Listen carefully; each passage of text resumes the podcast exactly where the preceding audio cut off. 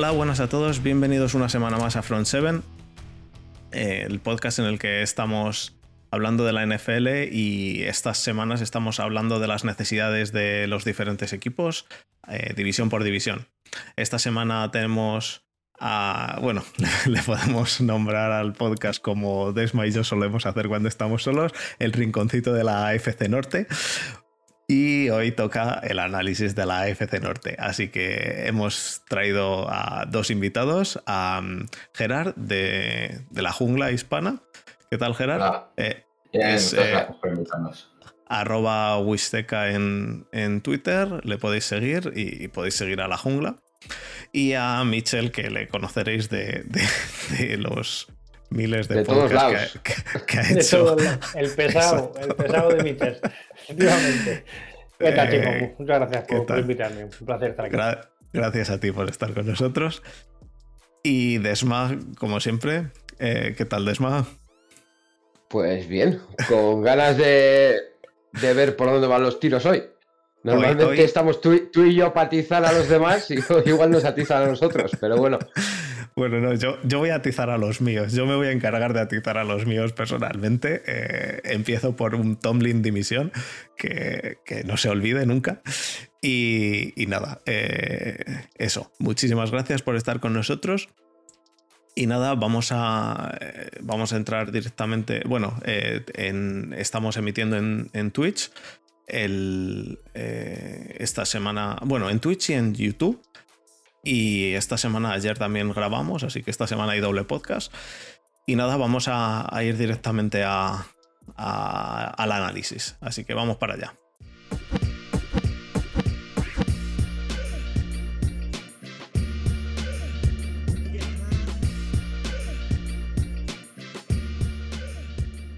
Bueno, pues vamos a hablar, como hemos dicho, de la FC Norte. Eh, y esta semana pues hemos echado el barro y tenemos a Mitchell, que es de los Ravens, a Gerard, que es de los, de los Bengals, Desma de los Browns y yo que soy de los Steelers. Estábamos en todos los episodios trayendo a un seguidor. Eh, incluso hubo un episodio en el que trajimos a, dos seguidores, a uno de los Saints y a uno de los... Em, ¿De qué fue? De los Bucks. de los Bucks, ¿cierto? traje a Jesús. Y que por cierto está, está en, el, en, el, en el Twitch. Y nada, eh, hoy, hoy somos uno de cada, que, esto va a ser todavía mejor, porque el criticar al equipo desde dentro mola más. Así que nada, eh, vamos a empezar por los, por los Browns. Así que, Desma, adelante, es, es tu momento. ¿Qué necesidades tienen los Browns ahora mismo, a, 23 eh, de marzo. Realmente. Aparte, del quarterback. Lo hablamos ayer. lo hablamos ayer como necesidad, necesidad clara. Eh, poner. ¿Cómo lo podemos decir? Poner a jugar todo lo que hay. Por plantilla, Mm, yo el otro día lo hablamos, por plantilla para mí, probablemente, jugador por jugador, puesto por puesto, para mí tenemos una plantilla top 5 de la liga. Y probablemente, aunque mm, pueda que me maten esta noche, mm, la perrera, eh, el eslabón más débil puede que sea Baker. Si Baker hace el año que tiene que hacer y todo lo que se ha traído, todo lo que se ha renovado, funciona como tiene que funcionar, mm, yo creo que este año el objetivo tiene que ser la Super Bowl. Mínimo llegar o pegarte con los chips en finales de conferencia. Pero necesidad como tal, eh, puedes necesitar profundidad un poco en la línea, puedes necesitar profundidad en el linebacker, profundidad un poco en la línea defensiva, pero necesitar como tal de decir, tenemos una necesidad brutal en un puesto, realmente no la tenemos. Eh, ¿No crees que tengáis ninguna necesidad? no, pues no, no, o sea, a ver, o sea, eh, lo hablamos, sí, para, para gobernarnos a todos. Eh, necesidad. El, linebacker, yo pensaba que era una necesidad ah, brutal. Pero te has traído dos jugadores como Malcolm Smith y, Anthony Walker que te pueden más o menos solucionar con lo que hay ya, que es Mac Wilson, que haya mucha gente que no le gusta, pero bueno, es un tío que te puede cumplir. Taki Taki tiene, te pasa lo mismo.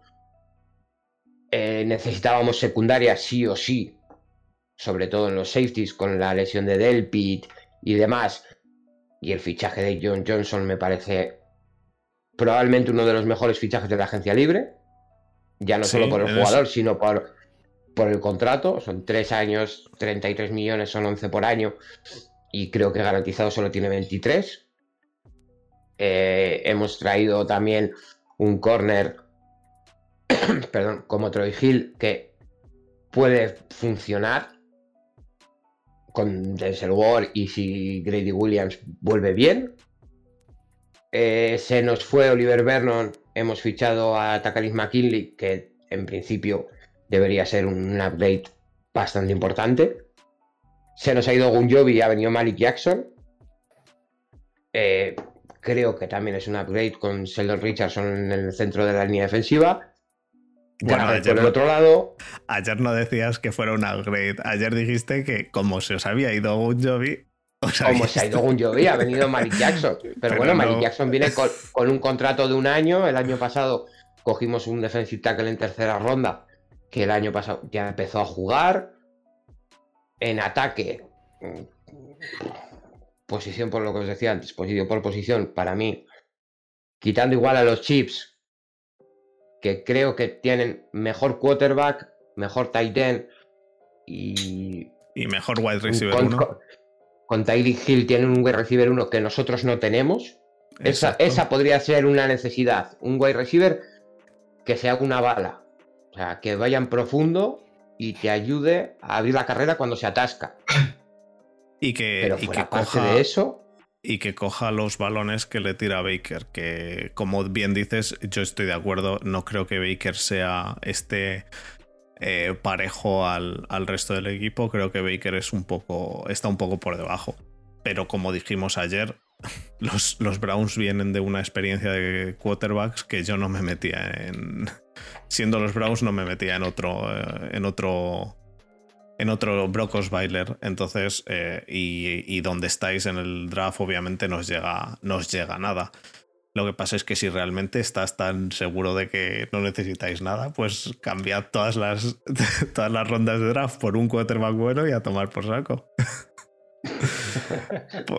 por, no, eh, te quería preguntar, porque creo que precisamente por, por, lo completos que sois, no me extrañaría que hicierais algún trade. A mí hay dos jugadores, que son Odell Beckham y en Yoku, que si terminaran saliendo por una segunda, una primera, algo importante, no, no me extrañaría mucho. No sé si se comenta o se habla dentro de la perrera alguna de esas posibilidades, sobre todo en Yoku, por, lo que se fichó el año pasado. Creo que más en Yoku. Creo que más en Yoku. Porque al final Odell viene de una lesión como viene, tiene el contrato que tiene. Eh, su valor ahora mismo, aunque Odell tenga eh, ese nombre, esas recepciones que, que tuvo, sobre todo en Giants, porque al final en los Browns rendir como, como lo que cobra y lo que el nombre que tiene no ha rendido. Al final, soltar a Odell supone mal, venderlo y no tenemos necesidad de, de, soltarlo para liberar cap ni nada por el estilo. En Yoku sí que creo que no que, que, pueda salir, sino que creo que debería salir. Porque tanto con Hooper como con el Titan del draft del año pasado Creo que vamos más que sobrados. Harrison Bryan. Sí, Harrison Bryan. Y al final, en Yoku es un, un Titan muy parecido a Harrison Bryan. Titan que es un receptor grande, porque en Yoku menos bloquear hace cualquier cosa. Hmm. Y sí que podría salir en Yoku, pero al final, eh, si es un trade por rondas, pues, ¿qué quieres que te diga? Prefiero tenerla en Yoku que por rondas. Acabó muy bien. Si es un ¿eh? Durante, el, año parecía que, se, iba a ser el año pasado y, creo que al final sí que entró en el equipo, igual le termináis incluso manteniendo. Em, empezó, empezó los tres primeros partidos muy bien, luego se fue completamente y hizo un final de temporada y playoff muy buenos. Pero al final no tiene sitio. O sea, no, no hay una forma. Porque si fuera un Titan que, que bloquea muy bien, es distinto a Hooper, que bloquea y recibe, es distinto a Harrison Bryan, que solo recibe, pero al final es, es un clon de Harrison Bryan, prácticamente. Nos dice Jesús. En, nos dice Jesús en Twitch que se lo mandéis a Belichick, que dice que quiere jugar con triple, triple Titan de este año. Es lo que le falta. Pero sí, yo, yo soltaría en Yoku si fuera por un jugador que mejorase, por ejemplo, por un cornerback de slot un trade de jugador por jugador, por un cornerback de slot, sí que lo soltaría. Pero por rondas al final. Lo que pasa es que yo creo que para eso habéis traído otro Hill, ¿no? Es como un níquel. Es... Sí, es un níquel. Lo que pasa es que al final, con los problemas de Denzel Ward de lesiones, que no consigue mantenerse sano, entre conmociones y problemas musculares. Me parece que Troy Hill va a acabar. Si, si sigue igual, supongo que acabará jugando por fuera. Si Denzel Ward se mantiene sano, jugará de níquel.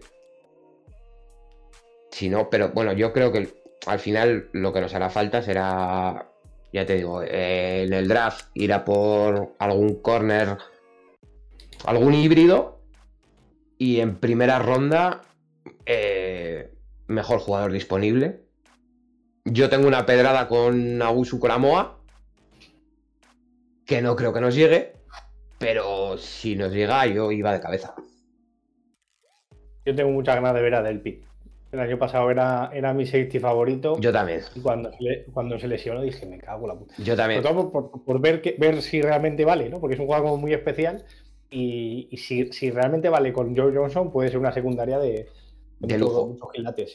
y yo tengo más ganas de verle, más ganas de verle después de haber tenido que aguantar a Sendejo.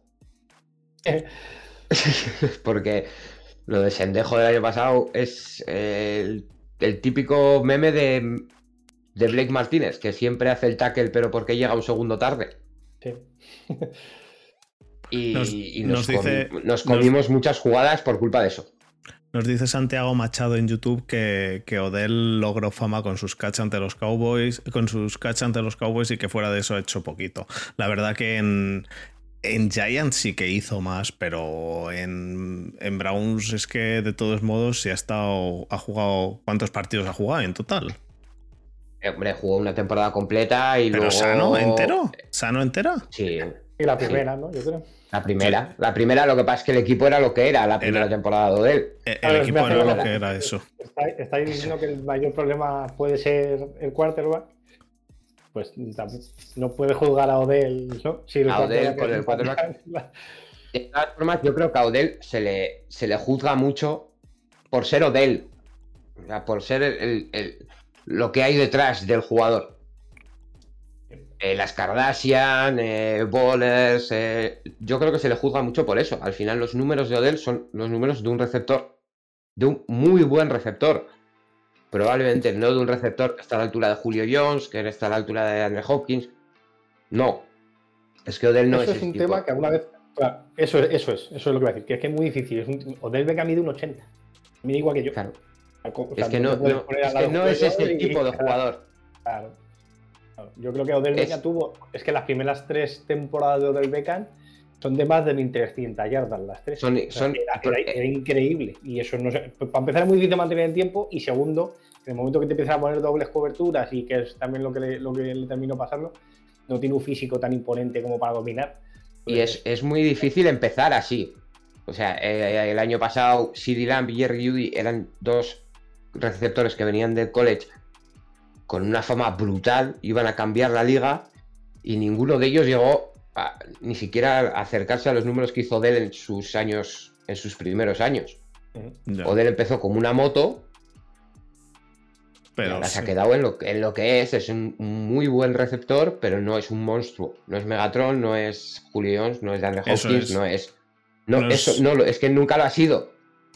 hombre, yo creo que a Odell le va a perseguir siempre el traspaso, lo que se pagó por él, lo que le pagaron los Giants en ese contrato lo que se pagó por el traspaso y que aparte de ese traspaso los Browns iban a ser los campeones de la Super Bowl porque se habían reforzado en esa temporada, que luego salió todo mal.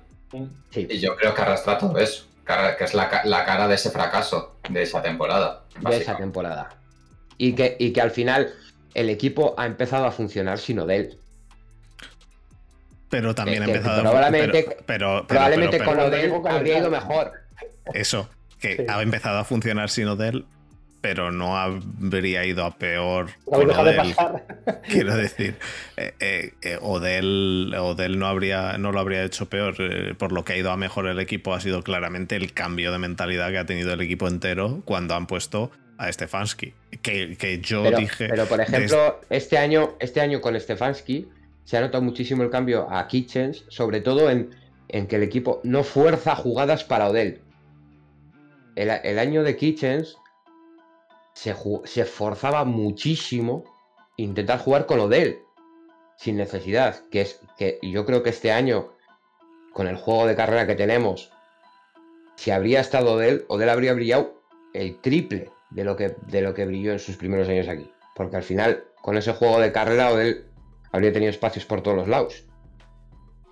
Nos dice, Jesús, nos dice Jesús que, podéis poner a, a, Odell o a Landry si no funciona Baker, que, saben pasar quizá, mejor que Baker. Bueno, pero, pero, Landry, Landry ayuda mucho a los quarterbacks. Sí, Más de lo que parece, yo creo. Landry es, es, ahora mismo es probablemente el líder de ese vestuario. ¿Tú crees? Es un tío que, que, pero que llegó medio una válvula de escape y llegó medio llegó medio rebotado de Miami todo el mundo diciendo que vaya contrato que era un, receptor de slot que puede que sea un receptor de slot pero puede que sea probablemente el mejor receptor de slot de la liga. Eso es. Y eso, en, por temporada, eso es. Y, en esta liga, eh, ahora mismo los receptores de slot eh, son necesario sí o sí. Y bueno, que vosotros tenéis, tenéis un o habéis tenido este año, no, esto nunca se sabe para el año que viene, ¿no? Eh, años pasados no garantizan años futuros, pero, pero habéis tenido el mejor eh, backfield de, si no el mejor, eh, dentro de los dos mejores. Para mí el mejor, vamos. lo, de, lo de Chava ha sido directamente de, otro planeta.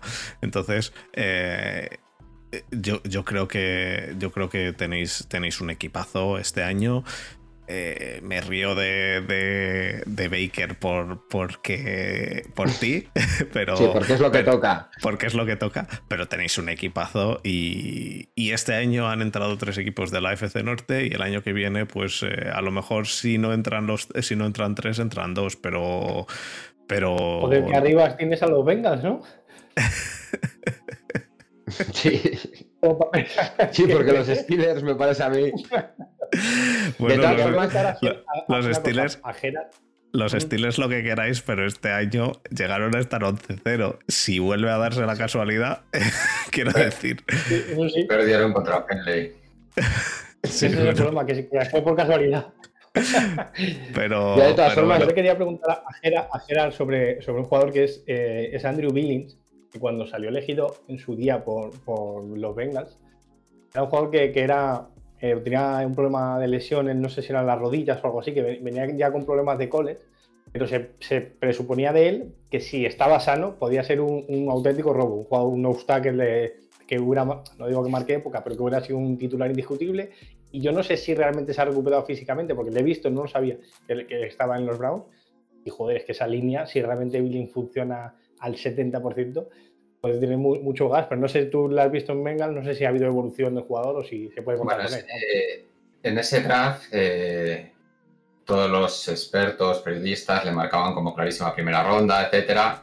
Bueno, que ya está cuarta, pero vamos, pasando bastantes equipos y pasando por Bengals tres o cuatro veces, tenía una necesidad de línea interior ese, ese draft bastante importante.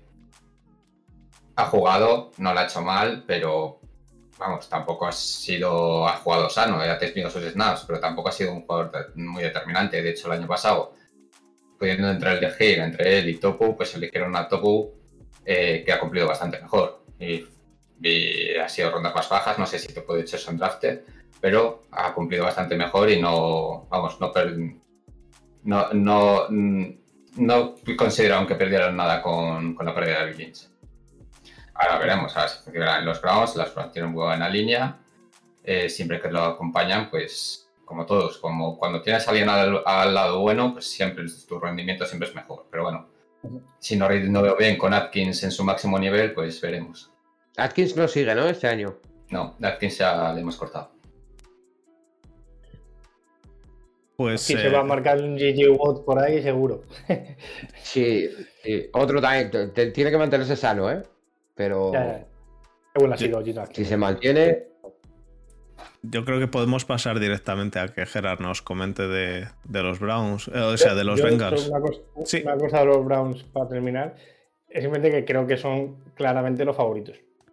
Sí. Porque todos los problemas que hay. De, la división, de la división. vale, vale. De la división sí. De la división yo, creo que también. es un All-Star.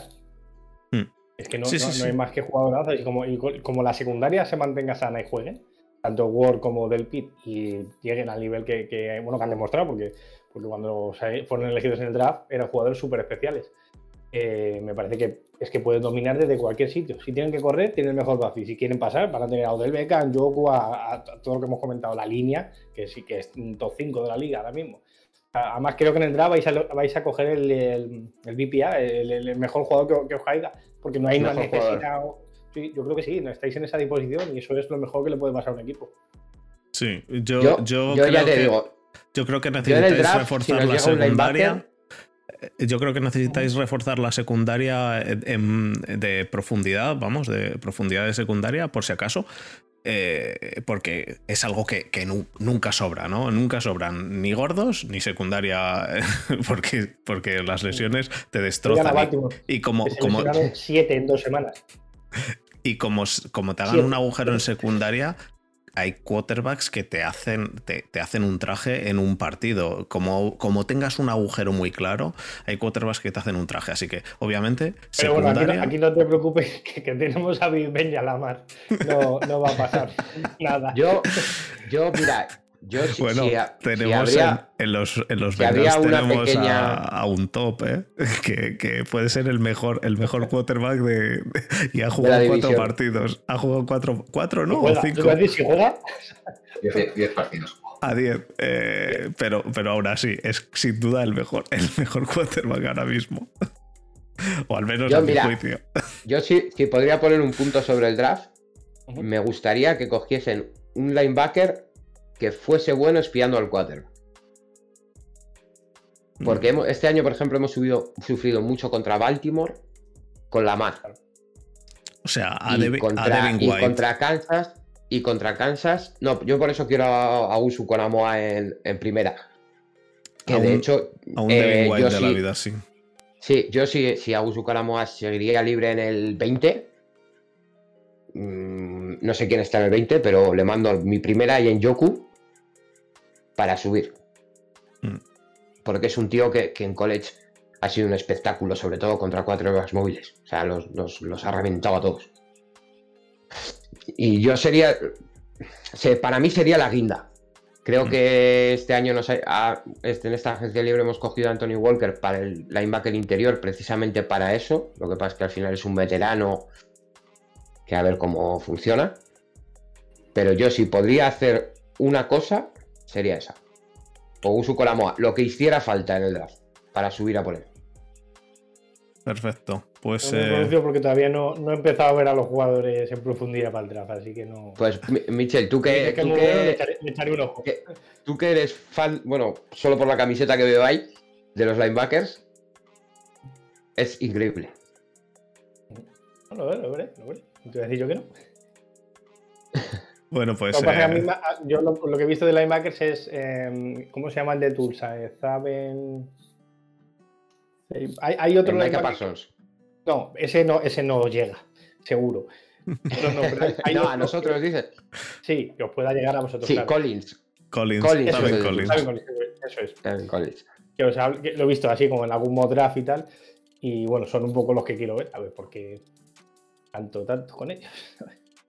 Bueno, pues eh, vamos a dejar a Gerard que nos comente de los, de los Bengals. ¿Cuáles son las que tú crees son las necesidades ahora mismo de los Bengals eh, para reforzar eh, tanto en draft como lo que queda de free agency? Que ojo, en free agency todavía quedan cosas jugosas, ¿eh? que, Clowny está ahí, que, que, hay, todavía, hay todavía material en Free Agency y con, con los, eh, ¿cómo se dice?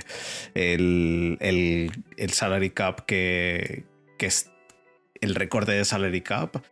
Eh, la free agency van a, van a ver seguro ofertazas en, unos, en unas semanas de jugadores que no le han ofrecido nada y que se tienen que ir a, a un equipo por poco. Así que ¿qué crees que necesitáis ahora mismo? Lo más fundamental. Bueno, eh, si me dejas un poco explicar, porque antes había un poco de, de los Bengals, lo que más necesitan, un poco aparte de los jugadores, es cash, es dinero en efectivo. O sea, claro, vosotros estáis preguntando, ¿por qué dejan marchar a Lawson? ¿Por qué dejan marchar a William Jackson? O sea, si tienen cap, no. Lo que no tienen es dinero en efectivo, que es lo que se paga los garantizados. Si veis los contratos de los Bengals en todos estos años, nunca tienen garantizados grandes, nunca se va, excepto el de EG Green, nunca han pagado más de 20 millones garantizados. Eso es lo que hace que siempre, nunca corten jugadores o los corten muy poco para, para poder atar a los jugadores, decir, bueno, no te pagamos este garantizado, pues vas a tener este año de contrato. Eh, no hacen reestructuraciones de contrato nunca, con esto que estamos viendo esta, este año, que todo el mundo están haciendo virguerías con el CAP, ellos no hacen reestructuraciones de contrato. ¿Por qué? Porque no tienen ese dinero en efectivo. Eh, cuando garantizas un contrato, no es que se lo des inmediatamente, pero se lo tienes que poner en una cuenta bancaria diciendo, mira, aquí está, este dinero lo tenemos de seguro y lo vas a poder cobrar. Eso los Bengals no, no lo disponen. Entonces, por lo tanto, juegan tienen una gran desventaja en ese aspecto a la hora de fichar jugadores en agencia libre. Los Packers creo que les falta más o menos lo mismo, que siempre se les ha acusado también un poquito de, no, de no, ser agresivos en, en la agencia libre. Eh, más o menos vienen, son dos, dos equipos de ciudades pequeñas, sin dueños grandes, de, con millonarios que pueden sacar el dinero de cualquier lado. Y entonces, claro, ante una posibilidad me dices, ¿queremos hacer Lawson? Pues sí, yo soy, me cabría el primero de que se fuera a los Jets. Y Hendrickson, que baja el nivel y le ofreces lo mismo, 15 millones. Sí, pero ¿qué, ¿cuál es el garantizado? 16 y 30 ahí es donde está el contrato, en los 30 millones garantizados y en los 16 de Hendrickson, es donde hay que mirar realmente. Entonces, vale, sí, hemos bajado el nivel, hombre, Hendrickson es bastante bueno. O sea, a mí me gusta mucho. Eh, dentro, dentro de lo que cabe, eh, son dos jugadores, digamos, que han tenido una proyección similar, no han sido titulares hasta este año. Y eh, Lawson ha demostrado que puede llegar al, al quarterback por sí solo y bueno, Hendrickson ha demostrado que puede rematar eh, al quarterback, eh, necesita más ayuda, pero bueno, pero es un finalizador también, es bastante bueno. Eh, entonces, una vez aclarado esto, perdona por la, perdona por la chapa. No, no, pues, no, no así aprendemos. Hay mucha gente Claro, hay mucha gente que no. Que, porque parece que, la NFL es la liga de los ricos y, que, todo el mundo es igual. Y no, evidentemente no, todo es igual. Por eso los vengan no van a ganar nunca. De, hecho, de, hecho, la mayoría de los equipos, la mayoría de los equipos, el, el, tope es el salary cap. El dinero lo tienen, entre comillas, por castigo, quiero decir. Y si les dejan gastarse en vez de 195 o 185 que es este año, les dejan gastarse 250 como les van a dejar el año que viene los 250 se los gastan, les da lo mismo.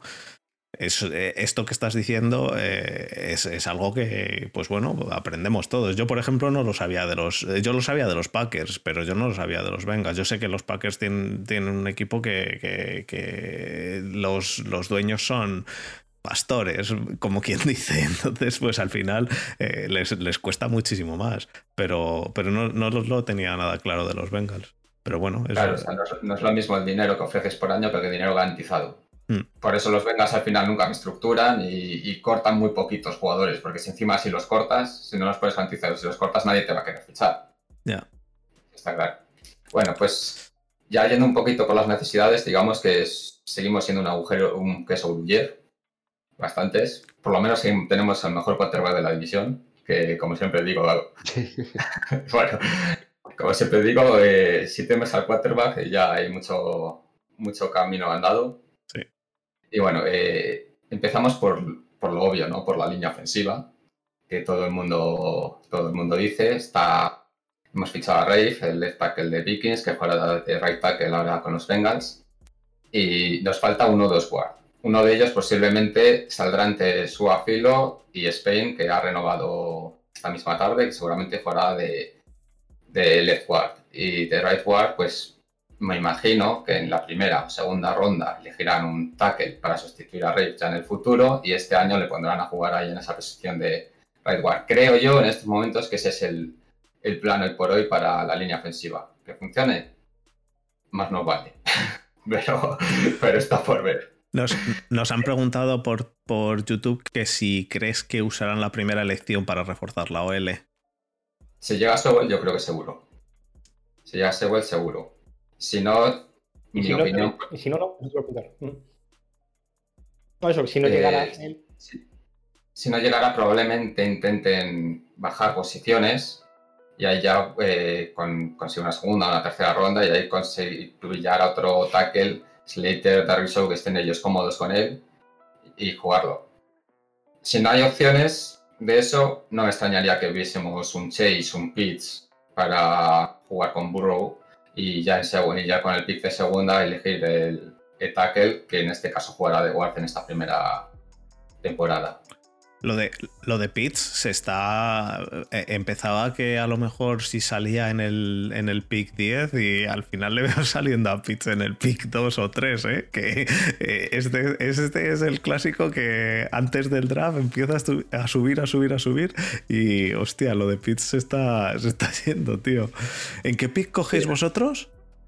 El 5. El 5. Es que es eso. El, otro día, el otro día hablaba, bueno, no el otro día, hace tiempo, hace tiempo, hablaba con Borja, Borja es de los Niners y eligen, me parece que el 10, me parece. Y decía, pues a lo mejor si llega, si llega Pitts al 10 y digo, pero vosotros en los Niners, ¿para qué queréis a Pitts? Quiero decir, tenéis a, tenéis a Kittel. Y dice, bueno, porque es el PPA. Eh, vale, eh, dice, seguramente llegue y se le deje pasar. Eh, ah, no, el 12 nos dice Jesús que son los Niners. Y ahora Pitts, y ahora Pitts nos llega, llega al 12, pero espérate que llegue al 5 eso. Entonces. yo, creo, que no pasa de Miami. Estamos en este proceso pre-draft que, la cogen con unos jugadores que empiezan a que una semana sube uno y otra semana sube otro y al final no hay, hay, más, hay más de 10 jugadores en el top 5. O sea que ya veremos cómo, cómo pasa todo. Sí, sí, sí. ¿Y en cuanto, a, eh, en cuanto a defensa? En cuanto a defensa, pues bueno, pues eh, la, la DL sigue, sigue siendo una gran baja. O sea, hemos fichado a Henderson, pero al fin y al cabo es un movimiento lateral con Lawson, incluso un downgrade en este caso. Puede ser, vamos, hay que ver jugar a los dos en sus respectivas posiciones nuevas. Eh, me vais a perdonar porque seguramente pronuncio la mayoría de los jugadores mal. O sea, no pasa nada. si, me oyes, igual. si, me oyes, a mí ayer decir la mitad de los nombres, eh, ayer, analizamos la agencia libre de la AFC hasta ahora y la mitad de los nombres los dije mal. Pues cuando lo, mío, lo, mío, va a ser un personeo, pero bueno. no eh, pasa nada. con, con, nosotros hemos traído a Bonjevi de, de los Browns que bueno, que va a ser una mejoría, pero simplemente por el hecho de que Atkins no jugó. O sea, lo que jugó, jugó con el hombro dislocado y no hizo nada. Entonces, a la mínima que haga algo, creo que, creo que nuestro esquema le va a venir bastante mejor como jugador. Y estar al lado de Reader creo que le va a venir bastante mejor en sus características, pero en fin al cabo es una mejoría simplemente porque Atkins no jugó. Que sea una mejoría de verdad, pues tenemos que ver que realmente cumpla eso de que le vaya mejor al esquema de los Bengals a los Browns, que se habla, pero ya veremos. Yo, yo de un Jovi, si conseguís ponerle un tío al lado, que pare la carrera a. Bien. porque Dicky Reader, por ejemplo, os va a rendir. Porque es un defensive tackle, sobre todo que va al ras. Sí, es lo que necesitábamos. Con alguien, con alguien que le pare la carrera al lado, o un Jovi os cumple seguro. Pues Ahí me ha jodido mucho que se fuera, ¿eh? Sí, por, eso pensamos que, bueno, que aquí puede, puede rendir mejor, pero vamos, tampoco es un nombre que digas te va a solucionar la defensa. Al fin y al cabo también ha firmado por un año. Es un sí, un año nueve millones, ¿no? O algo así, o 6 millones. O... Sí, 6 millones o algo así. Pero es un genio. A mí la gente que hace eso este año, yo sí, claro. son genios. Porque ahora te sales y el año que viene pides todo lo que te apetezca. Claro, es eso. el cap subiendo. Es eso, el año y más que viene... a un equipo en el que el esquema, en el que el esquema te va a funcionar mejor que en el que estabas, porque al final en Browns, que al lado de Sheldon Richardson, claro. son dos tíos que son muy parecidos. El año teníamos un, un Jovi tenía el problema de que no tenía nadie que parar la carrera al lado de él para poder lucirse. Y este año sí lo tiene. Este año, como, como dices, Mitchell, ha habido un montón de, de, contratos de un año por menos dinero de lo que, de lo que se suele dar. Y es eso que dices tú, te, sales este año y, pillas contratazo el año que viene, que sabes que el cap va a subir mm, bastante seguramente. Eh, yo, yo, soy de los que opinan que me, eh, me, gusta ver el mundo arder y si el año que viene el cap no subiese, bueno, la que sería, habría equipos que no juegan, que incluso cortando a todos no juegan porque tienen yo que sé cuántos eh, Boys Years y todo eso. Mira, mira, los Saints, todo el dinero que debían y al final. Ya, ya, ya. Han conseguido. Es una mentira como una casa.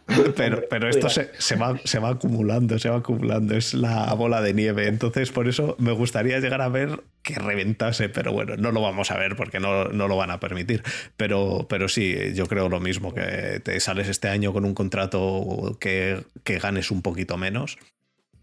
Y, y el año que viene nos dice Borja que la subida gorda es para 2023, sí, pero el año que viene es cuando le haces la reestructuración de contrato, el, eh, el signing bonus para, para, el año siguiente y a tomar por saco. Y todo el, todo el contrato se va para el año siguiente. Yo creo que por lo menos como mínimo, como el año pasado estará, creo yo. Los 198 que estaban el año pasado, yo creo que para el siguiente año estarán. Y algo más, yo creo. Yo creo que subirá un poco. Pero bueno. Yo creo que los, los, Vengas. Perdona, perdona, pensé que ya ibas a pasar a Vengas. No, no, que este, este año, este año ya han dicho, eh, lo dijeron, vamos, lo han dicho esta semana, ¿no? Eh, que, que, el draft este año va a ser ya en persona, no va a ser, no sí. va a ser online. Así que yo creo que ya este año van a volver a retomar, a retomar, a retomar, y el, y el salary cap del año que viene va a subir a, a, a más de lo que era. O sea, van a hacer la clásica progresión al alza de todos los años. Bueno, pues si queréis, remato en dos líneas la, el resto de las necesidades, que si no, no terminamos nunca. Y sí, sí, bueno, sí. No, no, y, eh, no te voy a coser a preguntas porque sigo sin entender cosas. Vale, eh, en la línea, pues eh, seguimos necesitando un Edge y seguramente por los movimientos de que estaban buscando también un, afirmar el rankings, ellos buscarán también otro, otro defensa interior de la línea. Pues ahí hay dos jugadores. Eh, la secundaria creo que la tenemos cubierta se puede, se puede pensar que bien o mal, pero de momento cubierta está con los fichajes. Y a mí me gustaría más un linebacker más, un veterano que, que rinda ahí con los jóvenes drafteados del año pasado, que prometen, sí, pero, pero bueno, son jugadores de, de, primer año, de tercera ronda para arriba, y que nunca viene mal una cara veterana y en un cuerpo de linebackers que dirija un poco el equipo y asiente mejor la defensa. Y así un poco de resumen para no irnos demasiado. Y pues ya eh, aquí dispuesto para aguantar el chaparrón de las preguntas, si queréis. No, mira, ahí está, está bueno Alexander, ¿no? Me parece que es agente libre. Sí, es, es uno de los que tengo yo ahí con el, con el echado los ojitos. Sí, verdad, tiene, tiene sentido. Yo, si fuera de los Vengas, lo que pediría es un general manager. Porque creo que mi proble el problema que veo en Cincinnati es que, eh, a excepción de Joe Mixon y bueno, y Burro ya veremos qué tal sale, es que las últimas primeras y segundas rondas, muchos problemas, ¿no? O sea, estoy, no, no, recuerdo todas, pero así, lo que veo aquí. Vale, T. Higgins, más o menos bien, pero Jonah Williams, entre lesiones y tal, no ha jugado. Billy Price va camino de ser un buff de puta madre. Eh, ¿Qué más he visto por ahí? Bueno, eh, yo Mixo más o menos me, me, gusta, pero el gastar tanto en ataque en los últimos años y que la línea eh, siempre se termine cayendo, creo que es un problema de, de, Bueno, uno es por lesión, pero Billy Price, mm, yo no sé si esperáis recuperarle en algún momento o no. ¿A quién, perdona? A Price, al center, porque fue una primera ronda y. Bueno, vuelve a con Pola, que se, espera que a lo mejor como Hopkins no empiece de center, puede empezar él, pero vamos, le, damos por perdido. De todas maneras, bueno, Tobin, sí, ¿qué pasa a los Bengals? Como no ficha, tiene que acertar en los drafts. Pero Tobin también acertado en los drafts. Los Bengals han estado cinco años seguidos, estuvieron cinco años seguidos clasificando en playoffs con un equipo hecho de draft. Con, aciertos en cuartas, en terceras rondas, en primeras, en segundas. Es verdad que cada vez que eligen un, una línea ofensiva en primera parece que fallan estrepitosamente. Yo tengo, hombre, yo tengo mucha fe en Jonah, en Jonah Williams me parecía el mejor tackle de ese draft. Los que ha jugado para ser. Este, te recordamos que la temporada pasada ha sido su temporada rookie, porque la anterior no jugó nada. Y lo que ha jugado ha, demostrado que vale para esta liga y más. O sea que. Pues, problemas de lesiones. Todo el mundo, todo, todos en esta liga tienen lesiones. Pues bueno, pues. Eso, que se a los Niners. Yo. Pero. Nos, yo creo que nos dicen para si conseguís mantener a Burrow sano, el resto vendrá solo. eso es fundamental. Pero nos, dice, nos dicen Borja y Jesús, los cuales son conocedores de Kwon, que Borja es seguidor de los Niners, Jesús de los, de los Bucks. Jesús nos dice que Kwon, si no se lesiona, lleva dos años sin casi jugar, que con Bucks ya se perdió partidos. Y por el otro lado, Borja nos dice que con ellos jugó muy bien. Pero claro, eh, hay, que ver, hay que se ver iba, si. Se iba, a visitar a, iba a visitar a Kansas el otro día. ¿Cuál? Sí, ¿cuál? Que, que, Kansas ahora es los nuevos Patriots y todo el mundo cada vez en cuanto sale de algún lado, primero se va a Kansas y luego ya si eso... Los nuevos Patriots son los Bucks ahora. pero bueno, de la, de la, FC, al final, eh, todo jugador que sale medio decente de su equipo se, va, a ver acá, se va a, ver a los chips y depende de lo que le digan allí y así eso se va a otro sitio. Y nos dice Borja que Quan Williams también se fue a visitar a los chips. El níquel de, los de los Niners. Pues eh, Mitchell, ¿qué dudas tenías más de, de los Bengals? No, eh, claro, le quería preguntar sobre el draft por, por el tema de Penny que creo que, es un jugador que si todo va bien, y yo creo que va bien, os va a terminar cayendo. Porque movimientos por, los quarterbacks va a haber. Y, a lo mejor incluso Kyle Pitts os ayuda. Sabes que alguien se vuelva loco por él y suba y os adelanten. Yo creo que os podía caer. Pero mm, no sé, o sea, me parece un gran jugador y hay que proteger a Burro, eso está claro. Pero después de lo que te digo, de, los últimos tres años, dos primeras rondas, eh, volver otra vez a incidir ahí con una defensa que yo la veo totalmente destruida, yo creo que bajaría. Si fuera los Bengals, intentaría acumular otras segundas rondas e intentar ir consiguiendo jugadores que realmente me den un, nivel medio más poderoso. Es que la defensa del hombre por hombre yo no sé si es la peor de, por lo menos de, bueno, de nuestra división seguro, pero yo no sé si incluso de la FC, porque hay muchos jugadores, por ejemplo, Trey Wines, que viene de Minnesota, que sí, pues te puede un día funcionar o no, pero realmente salió de allí, igual había sido un pick muy alto y no terminó de, jugar. Y luego Abushi es uno, eh, para mí Dallas tuvo grandes problemas en secundaria, ha sido uno de vuestros fichajes, no sé, me da, me da perder a Atkins, que ya sé que no jugó, pero que es un poco el líder, creo que ya os habéis quedado sin ninguna estrella defensiva, era algo que siempre habíais tenido. Y no sé, me, da un poco, no, o sea, no quiero decir pena, pero que me da un poco de, sensación de, que, de que estáis como esperando a que, a, través del ataque todo, todo sea magnífico. Y yo no sé si vais a ser capaces de competir con esta defensa en los dos próximos años. Yo por eh, defensa full, No, no, eh, bueno, primero creo que la sensación de estos Bengals es proteger a, Burro, pero bueno, sí, la defensa, a la defensa, la los cueste, seguramente segundo y tercer pick serán de defensa.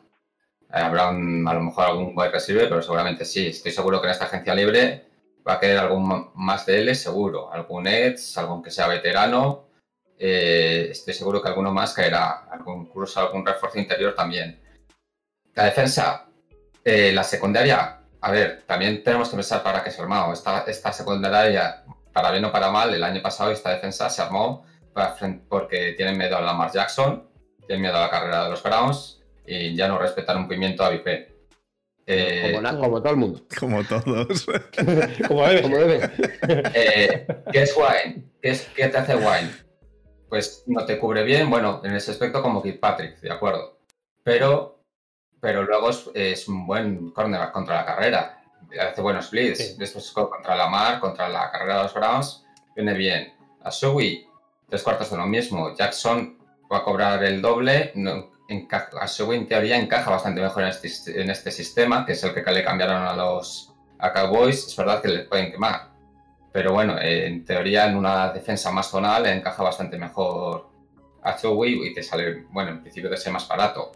Has contratado a Hilton de, los Steelers, que yo creo que tenéis muy, buenas referencias de él para el, para el slot, hacer unos blitz, pues igual, para buscar, para marear a Jackson, buscar a Baker es una gran defensa. Os hemos mandado a Hilton y nos hemos quedado nosotros con Finney, que lo hemos recuperado. es que es una gran defensa. No. está Bates, eh, está, la, está tenemos dos grandes safeties con Bell y, y Bates. Eh, creo que los cornerbacks no desentonan, no, no son los mejores de la liga prefería a Jackson mil veces a Sui, pero creo que a Sui no se va a notar tanta diferencia porque encaja mejor en el esquema. Pero bueno, eso es lo de claro. Si luego Anarumo llega y vuelve a, encajar 30 puntos por partido en las cuatro primeras jornadas, vete todo a saber dónde está ese esquema. Los linebackers tienen que progresar del año pasado del draft y la línea con Reader pues ya tiene que mejorar, porque el año pasado no jugó Reader tampoco. Veremos, veremos todo es palabrería, pero la misma palabrería es decir que no tienes ninguno bueno. O sea, van a seguir mejorando, van a seguir metiendo en la línea algún edge, algo... No, no he dicho que no tengáis buenos jugadores, he dicho que, no, que habéis perdido las estrellas del vestuario en defensa. Habrá que buscar nuevas, eso está claro, hay que buscar nuevas. Por eso, por eso, por eso pienso que el draft podría ir por ahí, ¿sabes? No sé, Payé, no sé, es que es verdad que no es un gran defensivo. Entonces no, no, no, no, la pena la primera ronda si no llega Sewell, seguramente van a intentar hacer trade, trade back, como sea, vamos, aunque sea llamando ellos a, a, todos los equipos. Si conseguís a Sewell en primera ronda, el año que viene, Burrow eh, para Fantasy va a ser una locura. Sí, va a tener que meter 40 puntos todos los partidos, sería la hostia. Imagínate Sewell de Ward y Mixon corriendo detrás. Hostia, detrás, ¿no? Sí, sí, bueno, es mala, ¿eh? A mí Mixon me, me, me, gusta muchísimo. Me parece un, sí me parece un crack, de verdad. Em, bueno, nos escribe Borja en Twitch que, bueno, que una pregunta para cada uno, estaré escribiendo otra, que el año pasado fue la leche para los, para, la pregunta esta es la de Desma, que el año pasado fue la leche para los, em, para los Browns, que si aspiráis a mejorar o a igualar, ya lo ha dicho antes Borja, teníais que estar desde el primer momento, ha dicho que la aspiración es por lo menos por lo menos. Por lo menos pegarlos con los chips en la final de la los chips en la final de la FC. Eso, eso es lo mínimo. Eh, así que. Para, mí, para mí es lo mínimo. Sí, sí, sí. no, es, sí, es entendible. Es más, es entendible. Yo por plantilla, lo, que hemos hablado antes, yo, yo creo que por, por, por roster, por roster de 53, para mí tenemos mejor roster que los chips. Bueno. El, problema, es que el, problema, es que no tenemos a Mahomes. Claro. Bueno, ah, pero Mahomes solo hay uno. Y Cuando, los Bengals tenían a todos, menos a Dalton. ¿Qué hacías? Llegar a, llegar a playoff. Claro, tenías un plantillazo de impresionante, pero de ahí no pasabas. Yo creo que ese es nuestro problema. Nuestro problema es que no tenemos, que no tenemos a Mahomes. Claro, eh, bueno, ese, es el problema, ese es el problema de todos. que no tenemos a Mahomes. Bueno, pues eh, Mitchell, te toca a ti, eh, porque Borja está poniendo tu pregunta, que te la hacemos al, acabar tu, eh, las necesidades de, de, Ravens. Así que, Ravens, ¿qué necesitáis? A la mar. Bueno, Quitar, poner a la mar de running back y, poner un quarterback. no, no, y te voy a decir por qué. Porque nuestro esquema de ataque que es eh, a lo que ahora, ahora voy a sacarlo del tema de, de Yuyu, ¿vale? Que lo has comentado tú antes. Sí. En nuestro esquema de ataque está tan hecho la carrera es impensable sin la mar. Podrá gustar más, a mí no me gusta como pasador, evidentemente, no, no soy gilipollas. Pero corriendo es lo más grande que ha habido nunca en la NFL con un quarterback. Sí, sí, eso. Si, en tu primer año ya, te comparan con Vic, claro, entonces, eh, vaya bien o vaya mal, lo que no puedes hacer es poner piedras a tu, a tu quarterback. O sea, no le puedes pedir que haga 50 pases por partido, porque no es eso. Entonces, perderías el potencial. ¿Que te puede gustar menos? ¿Que creéis que así no se puede ganar? Puedo estar hasta de acuerdo. Pero desde luego, entiendo que si lo único que has fichado es un GAR es porque sabes que es que es que la línea tiene que funcionar, porque tiene que funcionar la carrera, porque si no, se nos va el chiquito a tomar por saco. Entonces, eh, el pensamiento de, evidente, nos faltan receptores, pues hombre, es que no, yo creo que ahora mismo no, tenemos receptores suficientes para poner en el campo de titulares, que tengan algo de valor real. Eh, más allá de Marquis Brown, eh, hay muy poco. Yo estoy convencido que en el draft, en primera ronda, se va a elegir un tío más o menos alto y que, que sea ese receptor X, ¿no? Receptor 1 grandote habitual, o que se haga un trade, que es lo que os decía antes, por, por Aaron Robinson. O sea, no, no creo que, que, vayamos a andar con medias tintas. Si hay dos amigos Watkins sin firmar este, en este, el contrato de, este, de, esta agencia libre con nosotros y se le ofreció a Yuyu un contrato mejor que el que, le había ofrecido los propios Stiles. Yuyu, yo sé que es un jugador que es un bogazas, que es un, los bailes, que es, que, es un, un, normal, ¿no? Para mucha gente. Yo lo entiendo, pero la realidad de Yuyu es que cuando no ha tenido que ser el ultra protagonista, ha sido un muy buen jugador. Lo que antes hablábamos de, de del, ya, del ¿no? De, sí. un tío que vale, que no te hace 1800 yardas, no. Pero con que te haga 1200 y, y te mete a 7 touchdowns y además ayude tantísimo como ayuda él en, el bloqueo, porque es un jugador muy, muy poderoso físicamente, pues si es el tipo de receptor que necesitas, yo entiendo que esto, esto, esto, Mitchell, lo hablamos ayer también, que Juju em, quizá, vamos, decía Adri, que quizá lo que, lo que más le va a, a o lo que peor le va a venir a Juju a futuro es seguir siendo wide receiver 1. Porque en los Steelers va a continuar siendo wide receiver 1 y, ¿Tú crees? yo creo que Claypool dio un paso al frente muy importante el año pasado. ¿eh? Yo soy, yo soy muy, yo soy muy pro, yo soy muy pro Claypool, pero pero yo creo que va a seguir siendo wide receiver 1, que le han cogido para que siga siendo wide receiver 1. Bueno, un wide receiver 1 entre comillas, ¿no? Un wide receiver 1 que va a estar todo... que, cobra, que cobra 8 millones. Sí, entre comillas, porque cobra 8 millones, va a estar cogiendo la basura que suelte Ben eh, cuando no encuentra a nadie, como hasta este año, pero, pero que va a estar como, como wide receiver 1 entre comillas, eh, le, van a tener muy marcado y demás. Entonces, eh, pero, pero sí, no, tienes razón que Juju, sin duda alguna, para vosotros sería un upgrade. Lo que no entiendo es por qué, por qué no se fue. Me imagino que querría, ya que hemos renovado a Ben, ha dicho, pues, pues precisamente por lo que estás diciendo tú. O porque es un subnormal.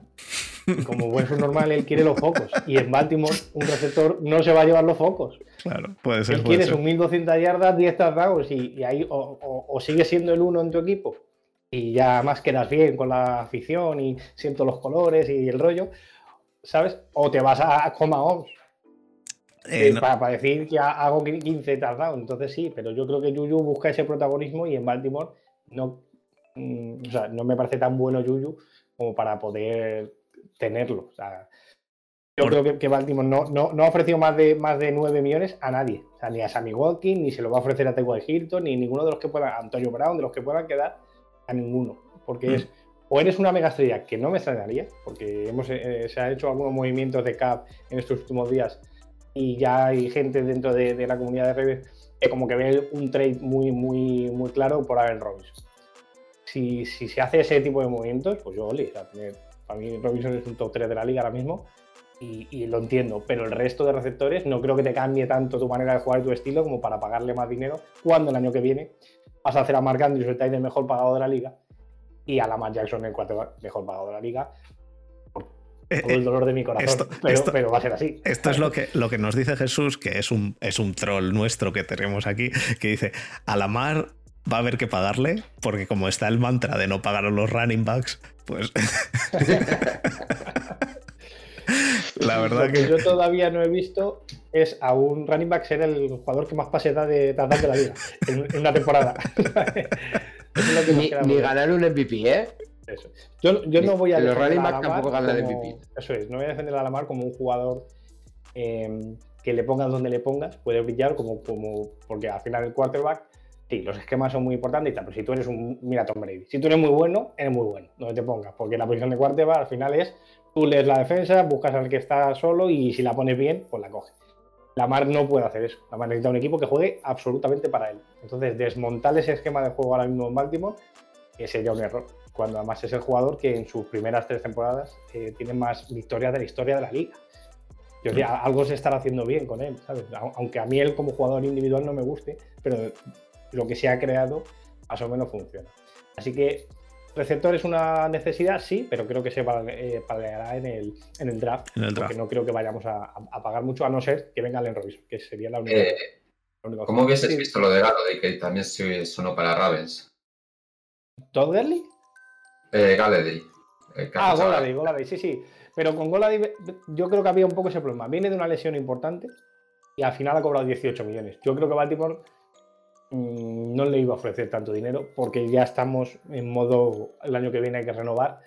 Y además, eh, creo que por como sea todo lo que hemos hablado del CAP, ¿no? Como, como el CAP va a subir los próximos años, me parece que, que, el tiempo más que nunca es dinero ahora mismo. Cuanto antes renueves a tu quarterback, más competitivo vas a ser en tres años. Es el futuro. Por eso creo que Dallas lo ha clavado, ¿sabes? Porque le ha dado un contrato que es importante, evidentemente, pero se va a poder manejar mejor Dallas en tres años que ningún otro que tenga que renovar ahora. Entonces, eh, creo que es que la NFL hay que, hace ya mucho tiempo que, hay que empezar a pensarla así, porque es jugador que llega, jugador que es el mejor pagado en la posición de cuarto y, y, y, todo el mundo va a tener tarde o temprano que pasar por ello o tener que volver a empezar, como le ha pasado a los Eagles, que parecía que puede y al final se ha caído. Pues si se ha caído, no hay equipo. Entonces, todos van a tener que pasar por, por la caja. Así que que, Yo lo que, no sé es.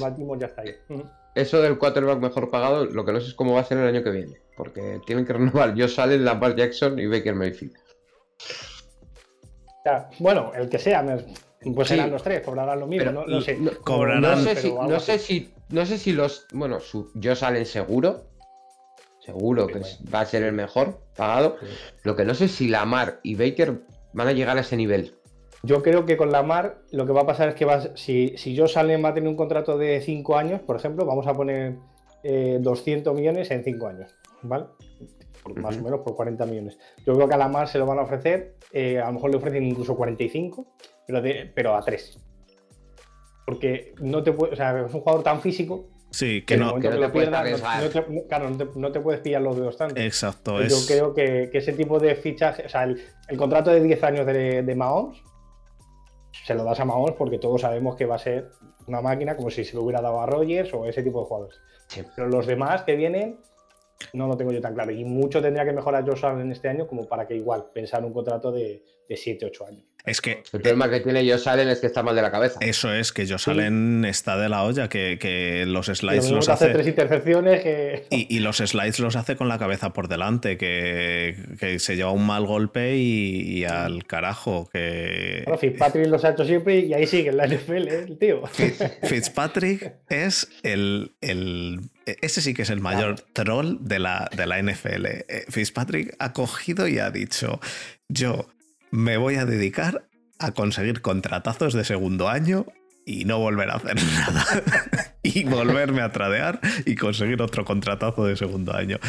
Bueno, yo, yo, estoy. ah, estoy, bastante de acuerdo con, tu reflexión y creo que eso, que en el, en el draft podéis ir a por, un, a por un wide receiver. Además, este draft viene bastante cargado de, wide receivers. Cogéis un wide receiver grande y. No, sería mi opción, ¿eh? yo, yo, cogería a, un Gar o un center. Sí, bueno, pero el wide receiver, si, si viene cargado, puedes esperarte a la segunda ronda perfectamente. Entonces, el, segundo día coges un wide receiver eh, y, el, el, tercer día.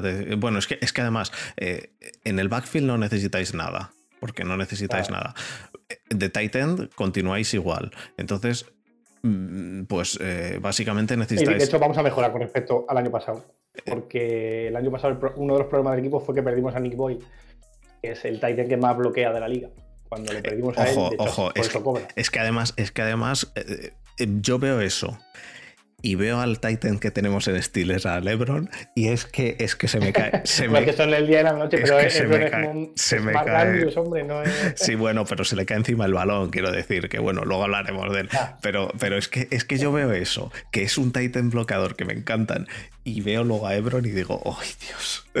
Pero bueno, sí. No, vais a mejorar. Entonces, en el ataque, básicamente, y, lo que tú has dicho, el, el, esquema. El interior de la línea. El, interior de la línea. El esquema del equipo.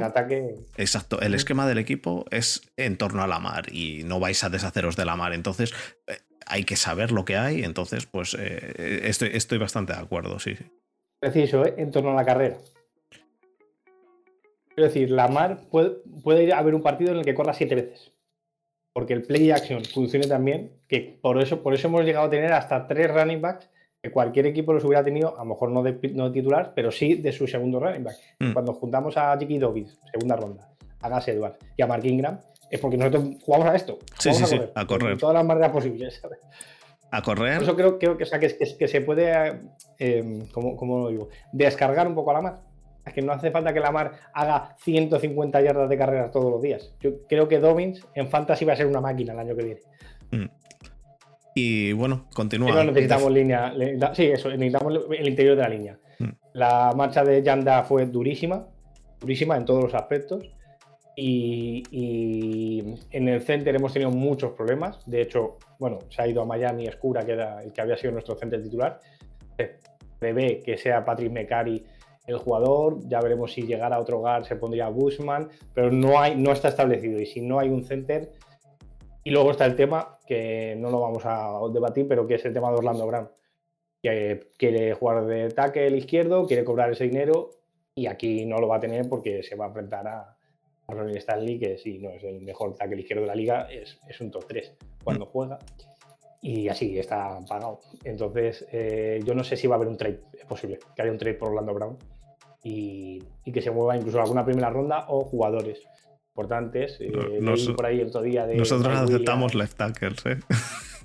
Sí, ¿no? eh, yo no sé que, Chess va a ir ahí por Orlando Browns. Tengo ya esa corazonada de que los Chess van a ir a por él. No creo yo, vamos, yo si fuera Baltimore no se lo daba. Porque en, cualquier, caso, siempre buscaría un trade por un equipo que estuviera por debajo de ti en el draft para que tuviera más valores en caso de que fuese una primera ronda o un jugador importante. Y lo que no haría sería fortalecer a, viendo lo que pasó en la Super Bowl. No le claro, así, si, si Baltimore está pensando en, el año de competir anillo, no le puedes dar a Orlando Brown.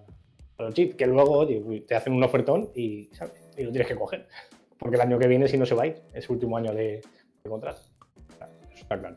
Nos pregunta, Luego la defensa. Nos pregunta Marco que, que, si se lesiona, se lesiona la mar, que qué haréis. Bueno, pues si se lesiona la mar, como. Pues si se lesiona. Pues Lo mismo que todos los equipos cuando se le lesiona el cuatro báculo. Exacto. Bueno, incluso, incluso quizá, quizá menos impacto porque tienen un juego de carrera que continúa siendo un pepino y si tienes una buena línea y un buen juego de carrera y una buena defensa, los Steelers han ganado así unos cuantos anillos, ¿eh?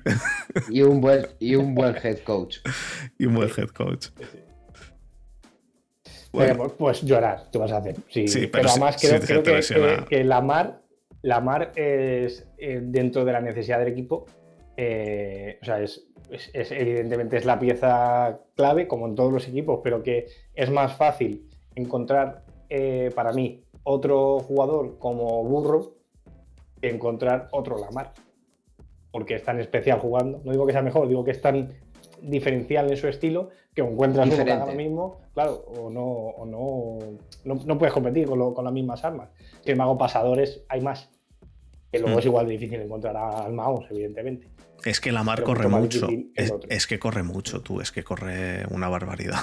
es que lo que corre la mar. y, muy bien. Los play action que hace, que hace la mar Jackson nunca sabes. De hecho, lo analizaban el otro día en, en NFL Network, precisamente hablando del tema de si habría que coger un, pagar por un receptor y tal. Y hablaban de eso, de, lo importante que es que la línea funcione bien, porque si no ves por dónde sale el balón y pierdes un paso con la mar, adiós, no vas a llegar, te va a hacer 15 yardas seguro es lo que comentaba antes, toda la agencia libre del año pasado, el draft del año pasado, la agencia libre de este año, está encaminado al miedo que tienen los Vengas a la mar, fundamentalmente. Y un poco el juego de carrera de los Browns, pero fundamentalmente son, son, son fichajes anti-la Que, ojo, ojo, porque puede ser que, para mí, Browns y Baltimore, eh, Baltimore por el esquema y por la mar, y los Browns por pura calidad, sean los mejores backfield de la liga. Sí, sí. Pues completo. Sí, vamos. Eh, para, mí, para mí el mejor backfield, ya lo he dicho, es el de. Este año pasado ha sido el de Browns y el de, y el de Ravens es que, es que también eh, eh, teniendo a la mar y bueno, teniendo. El todo.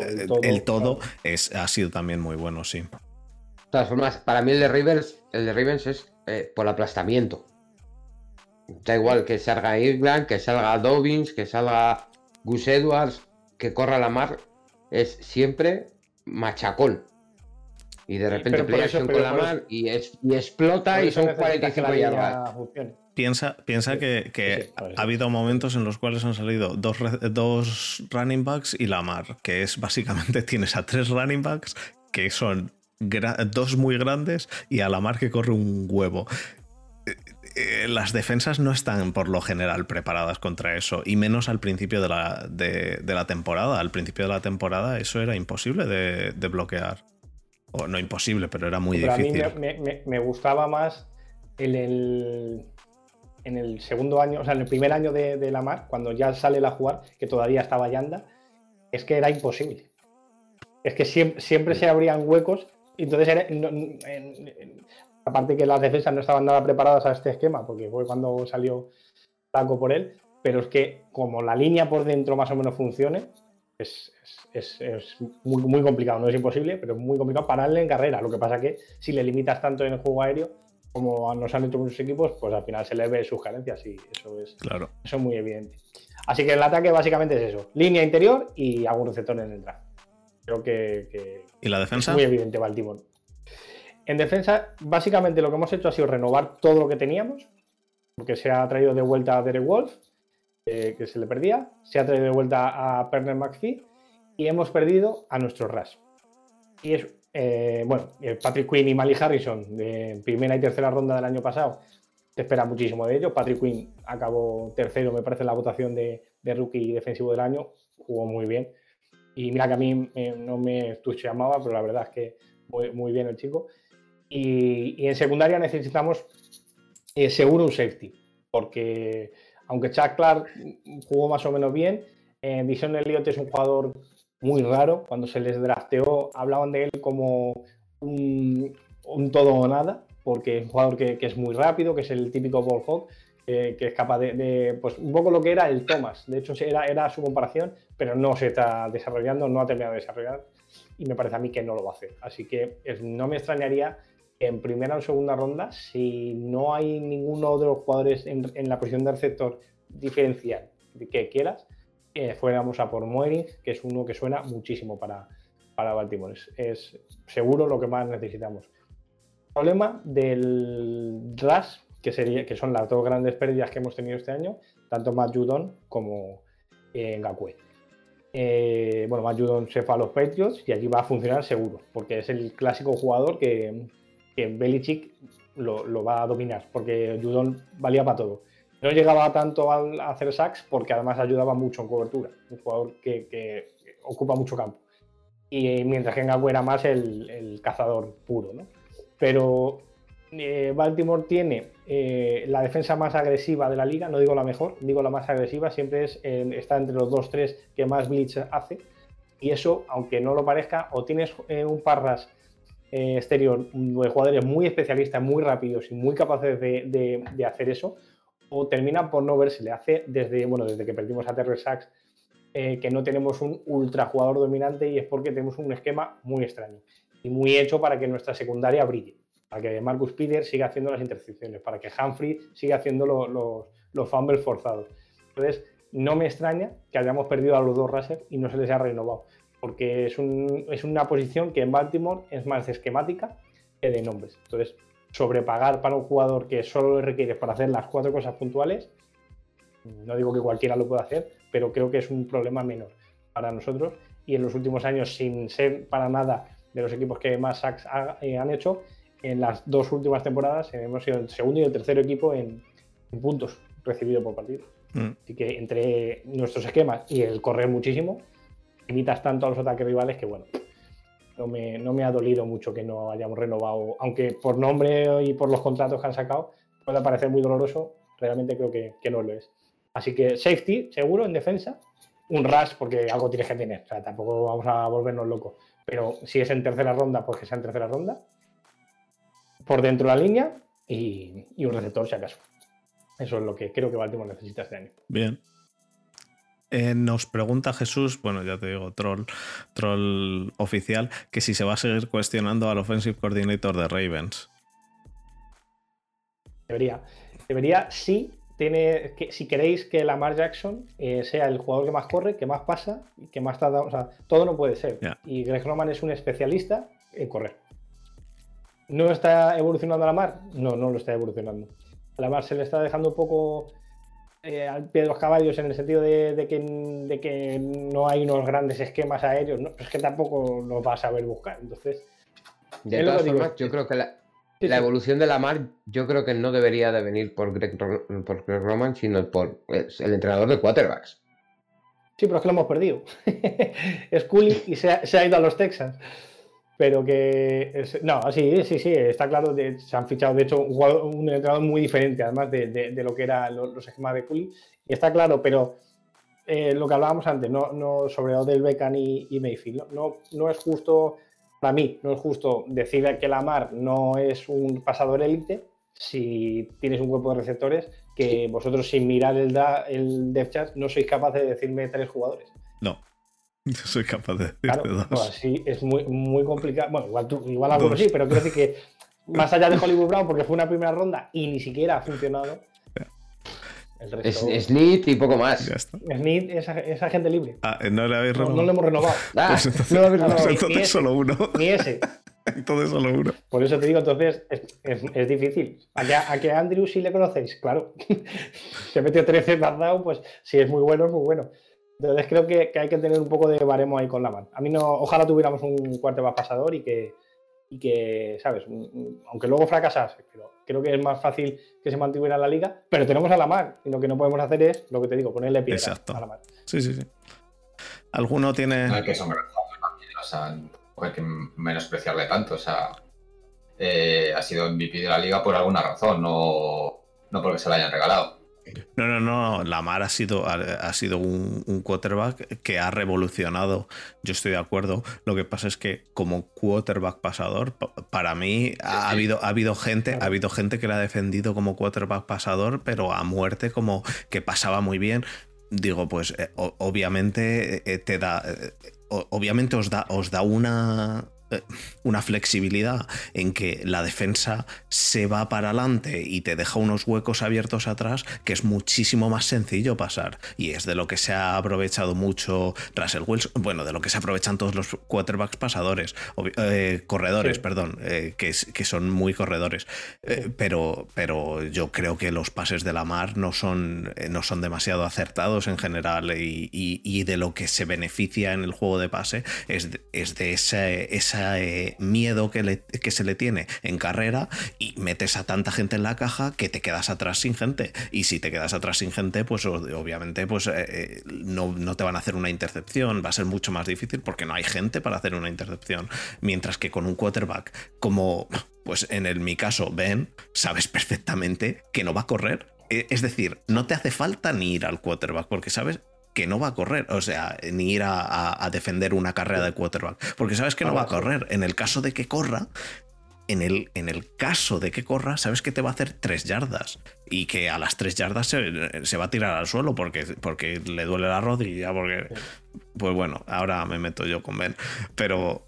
mira que Ben ha sido valiente, siempre corriendo. Sí, ¿eh? pero... En su carrera sí, Sí, pero, que está, pero que estamos ahora, que lo, que, lo que yo digo es, Tom Brady ha sido lo mejor y lo peor que le ha pasado a la liga. Lo mejor porque, nos, porque haberle visto jugar me parece brutal, pero lo peor porque ahora mismo este eh, Brice todavía se pensaba si seguir jugando, Ben quiere seguir jugando y se creen todos que son, que son, que son Brady y lo siento, pero no, y Ben yo no, no, no, no le veo, no le veo para este año, pero bueno, le han robado. Pues. la mejor al resto de los equipos que siga Lo entiendo, yo lo entiendo. Ah, tú, hombre, joder, hasta los partidos. Mira, una cosa, que es una cosa que siempre se ataca a la mar y me hace gracia. Cuando el, la de, el ataque a la mar, es decir, que el miedo que genera es lo que le permite completar los pases. Es como si me dices que Shaquille O'Neal es que era muy bueno porque pesaba 150 kilos y hacía mate debajo de la canasta. Hombre, claro, lo que no le voy a pedir es que haga mortales y hacia atrás. Quiero pues si eres muy bueno en lo tuyo, Shaquille O'Neal no tendría sentido en la NBA, en la NBA actual. No, hay, no hay, pivots dominantes que no tienen triples. O'Neal no era capaz de, lanzar seis tiros libres, metiéndolos. Y por eso no era el mejor. Si era tan, tan especial en lo suyo, que generaba tanto miedo a su alrededor que, era suficiente. No digo que la más lo vaya a ser, Shaquille O'Neal es lo más grande y la más no creo que lo llegue a ser. Pero que decir que el miedo que generas es tu problema, pues vale. Yo estoy. Eh, Yo creo que Lamar es un jugador muy especial, que era muy difícil eh, hacer que funcionase en esta liga, porque ese tipo de jugadores nunca han funcionado. Porque hablas de Wilson, hablas de. Wilson no es un quarterback corredor, es un quarterback móvil. No tiene nada que ver. quarterback corredor es Lamar. Mm. Y Baltimore ha conseguido que funcione. Mm. A lo mejor luego le pasa como a Vic, ¿sabes? Y, dura, y son 6 o 7 años y no da para más. O Cam Newton. Pues se rompe, el físico no da para más. Pues seguramente seguramente pueda, pueda ser así. Bueno, pero, pero, puede. ¿Le, prohíbes correr? Que, puede, no, tendrá que reconvertirse. O puede convertirse. Si quiere seguir en la liga. O puede convertirse. O le mandaremos a tomar por culo, no pasa nada. Si, esto, esto, va o, así. O puede acabar siendo. Puede acabar siendo un Wilson de la vida y empezar a pasar bien. Si esto nunca se sabe. Esto, las progresiones de los, de los quarterbacks. No, yo no lo creo, pero bueno. Eh, yo estoy de acuerdo, no lo creo, pero quién se sabe. Quién sabe. Bueno, pues. Lo que me he divertido yo viendo a la mar corriendo eso no te lo quita nadie. No, es acojonante, que se lo digan a los vengas, precisamente.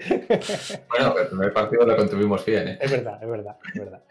Bueno, pues eh, voy a pasar yo a los Steelers. Eh, ¿Tenéis alguna pregunta más para Michelle? ¿No? Mm, yo bueno, pues paso. Bueno, Michelle, eh, ¿hasta dónde creéis que podéis llegar con la evolución del equipo, con las bajas que habéis tenido? A ver, yo es lo que te digo, si lo, creo de verdad, ¿eh? si la línea, encontramos un center, por ejemplo, en primera ronda de draft y funciona, si la línea funciona, podemos estar otra vez en, 12 o 13 victorias. Porque todavía estoy por ver que le hayan cogido el truco a Lamar. Pues algo que se ha dicho, no es que a Lamar ya le han pillado el truco, sí, le han ganado en playoff. Pero en temporada regular, repito, es que es un dato que igual nota, pero es que en los tres años que ha jugado Lamar, nunca ningún quarterback en la historia, ninguno, ha tenido tantas victorias como Lamar. Mm. En los primeros partidos que ha jugado. Si, si, la línea funciona, y yo creo que Dicky Dobbins un gran acierto, mm, el tener 11 o 12 victorias no, no se debería escapar, porque además en nosotros el dinero de verdad lo tenemos invertido en la defensa. Brandon Williams, Calais Campbell, eh, Marcus Peter, eh, Marlon Humphrey. O sea, tenemos la secundaria más cara de la liga, solo, con ellos. Nos, pregunta Marcos si, Mahomes no ha hecho tantos, tantas victorias. Eh, no, no. ¿No? más, que Lamar, ¿no? Es que pensar que Lamar, en, estoy hablando de temporada regular, ¿eh?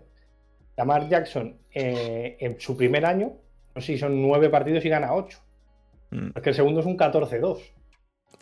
Eh, es que, es que son un porrón de victorias y el año pasado igual, fueron 11 o 12. Pero Mahomes, el año pasado hizo 15 victorias, tú. no sé, deben de estar ahí, eh, deben de estar muy parejos. Pero, eh, ¿son del mismo draft? Sí, ¿no? Sí. No.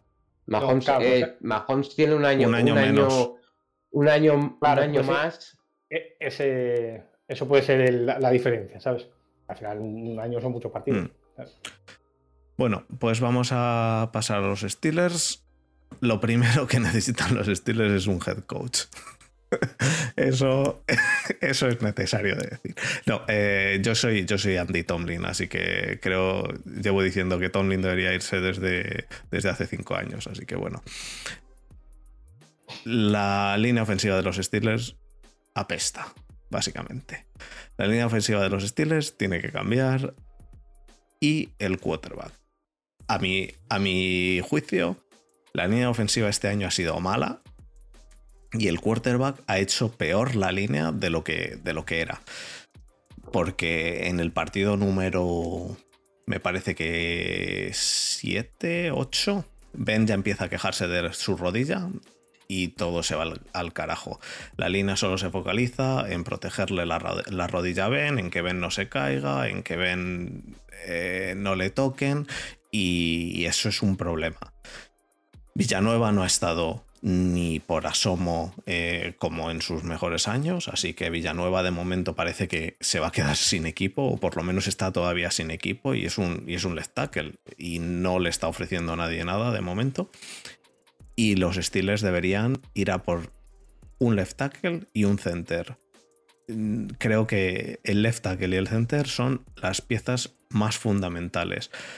Eh, nos pregunta este Marco que si, que si eh, Najee Harris en la primera ronda o mejor offensive line. Sin duda alguna, yo iría a por offensive line. Eh, yo soy también de la opinión que el running back lo dejo para la tercera ronda y tener una buena línea ofensiva y un running back de tercera ronda y ya está. Eh, la línea, eh, la defensa de los Steelers este año ha sido una de las mejores de la liga. El año que viene hemos perdido piezas, pero aún así la defensa ha estado varios escalones por encima del ataque. Por lo tanto, creo que lo necesario es... Eh, las, las tres piezas para mí fundamentales son, aparte del quarterback, el cual no estoy nada de acuerdo con haber renovado a Ben. Creo que Ben no debería seguir en la liga, pero bueno, eh, le han decidido continuar. Pues eh, jugándotela con Ben necesitas línea ofensiva, tanto un left tackle como un center, como el, eh, un running back de tercera ronda y un tight para mí es, es, fundamental. El Titan que tenemos me parece que también apesta. Eric Ebron este año no ha hecho nada más que dropear balones que no, que es que Ben le ha pasado el balón muy, muy pronto. Bueno, lo que quieras, pero ha dropeado todos los balones. El equipo de receptores está bastante bien, salvo los drops que, ha estado haciendo este año pasado Johnson, pero que también los, eh, cuando todos los receptores te dropean balones, a lo mejor es también por culpa del quarterback. Así que yo creo que, que el quarterback es una pieza que habría que haber cambiado, pero no la van a cambiar. Así que reforzar la línea ofensiva, draftear a un running back en tercera ronda y en defensa, pues un edge, eh, de nuevo, profundidad, un edge, un, eh, un safety, eh, un cornerback pero, pero sin duda alguna, vamos, la necesidad clara y clave es la línea ofensiva y el running back. El running back pues no nos ha funcionado. En el puesto de quarterback hemos cogido a Haskins, que... Pues bueno. Quién sabe, es barato. decir, tampoco ha sido, ha sido únicamente porque es barato, pero va a hacer incluso roster, a saber, no lo sé. Eh, eh, la otra opción es. Va a durar lo que tarde Big Ben en partirse la pierna. ¿Van a sacar a Haskins o van a sacar a Rudolph? Que sea. que sea. Yo espero que a Haskins. yo si es contra los Browns, si es contra los Browns, que saquen a que Saquen a Rudolph. Eh, porque así, así se hacen el, la pelea 2.0 eh, Rudolph. Pero esta, vez, esta vez un casco cada uno, no, no vale solo casco uno. A, a, a, Rudolf un machete.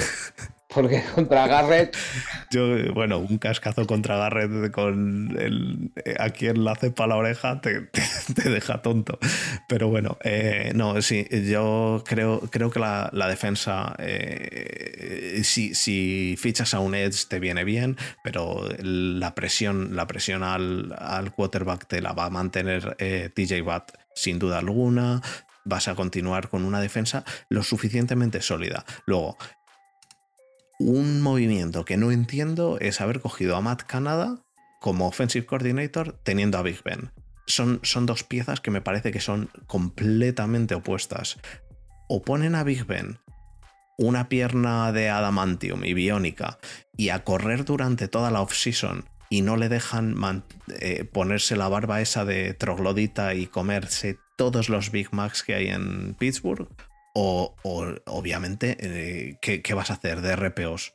Si saben que vas a saber todo el mundo que no, que no haces ningún, ningún RPO, si, si no vas a correr.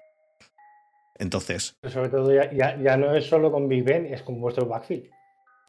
Eh, y se cree un, a, hoy, con los jugadores que hay hoy, igual en primera ronda cogéis un. Yo, yo no. Pero ahora mismo, ¿qué miedo podéis meter? Yo no cogería, yo sin duda alguna no cogería ningún running back en, el, en, el, en la primera ronda. Yo creo, incluso, incluso te puedo decir que creo que el, el, running back que queda, que ahora mismo, ahora mismo, ¿quién queda de running back? Eh, queda en Snell y McFarland. Creo que Snell y McFarland, con una línea ofensiva buena, quiero decir, una línea ofensiva que empuje, no una línea ofensiva que incluso en jugadas de carrera, y es que se ven jugadas de carrera las cuales se echan para atrás. Dices, ¿para qué os echáis para atrás? Abrid huecos. No habrían ningún hueco. Se echaban para atrás para que no... Para sorprender. Sí, será para eso. Yo mi opinión es que se echaban para atrás para por si acaso se le iba la cabeza a Ben, que no tocasen a Ben poder proteger a Ben. No hacían huecos. Entonces, en el momento en el cual no haces ningún hueco, eh, Snell está perdido, eh, eh, Conner está perdido, McFarland está perdido. Creo que Snell y McFarland con una línea ofensiva buena son un, backfield que está, pues bueno, que no es un backfield top obviamente, pero es un backfield que te puede hacer alguna yarda. Pero con una línea ofensiva que no hace, que, no ha abierto ni un hueco, pues obviamente el juego de carrera se te cae. Y obviamente yo, que soy seguidor de los Steelers de hace tiempo, que me dejen sin juego de carrera a mí me destroza, me destroza el alma. Y, creo que una parte muy gorda ha sido eh, Villanueva. Este año Villanueva ha estado muy mal. a Villanueva se le han visto las costuras por todos los lados. Villanueva sigue estando activo, quiere seguir jugando. No creo que haya que renovarle. En ningún momento creo que haya que darle nada de lo que pide. Y ahora mismo tenemos de left tackle y del right tackle en el depth chart al mismo que Sao Corafor, que directamente ni, ni, ni le pondría. Vamos, yo cogería un left tackle bueno, pondría de center a un center. Eh, dejaría. Dejar a Ponzi, hombre. Eh, Ponzi se ha ido, Ponzi se ha, retirado. Pero tenemos a. Una pena. Pero yo, yo te digo, también te digo, hoy, lo he estado hablando con los del grupo de Cortina de Acero. Entre tener a, a Finney y a un buen left tackle, o tener a un buen center y a Corafor de left tackle, prefiero un left tackle y pon a Finney de center. Eh, pero yo iría a por un center en. Eh, bueno, a por un center y a por un left tackle. A uno de los dos que sea veterano y el otro en el draft en primera ronda. Eso es lo que yo haría.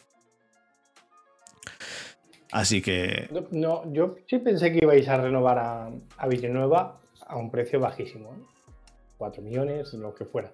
No sé si a alguien le va a dar mucho más por el bajón de este año, precisamente. Es que... Y creo que él está muy a gusto en el, equipo y con Berger y no tengo yo tan claro que se vaya a ir. Aunque, o sea, tengo más sensación de que se va a bajar el sueldo. Pero es que incluso si se baja el sueldo, yo no le mantendría. Le mantendría si acaso de suplente, pero no le mantendría de, left tackle principal, porque ha sido básicamente una de las, uno de los puntos los cuales ha fallado este año. Y no puedes tener una línea ofensiva así, teniendo a un Ben el cual desde la jornada 7 me parece que fue, se estaba quejando de que le, dolía la rodilla. En todas las ruedas de prensa decía, es que mi rodilla, es que ya tengo 38 años. Sí, sí, ya sabemos que tienes 30. Pues entonces no pidas que sí. Pues a dormir, Exacto, no pidas seguir jugando. Yo lo que.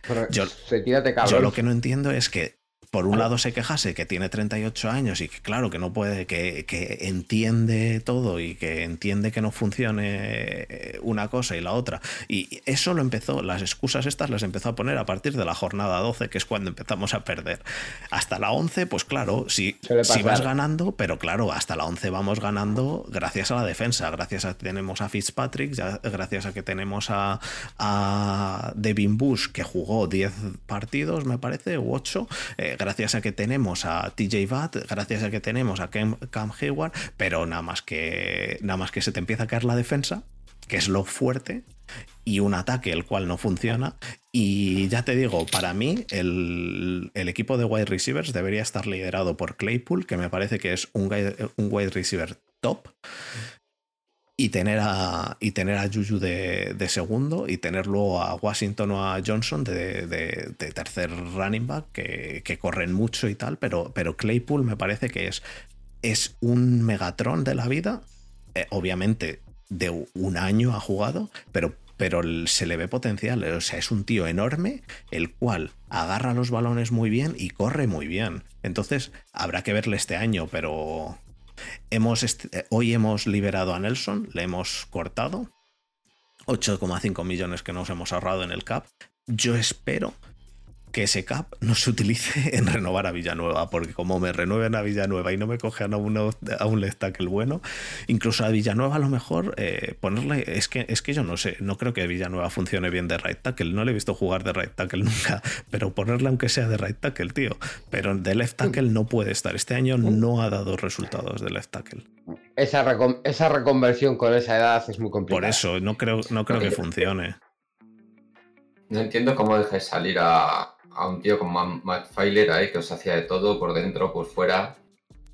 Y que a mí me parece un muy buen jugador. De right tackle los jugó muy bien otros años. Este año guardo un poco peor, pero.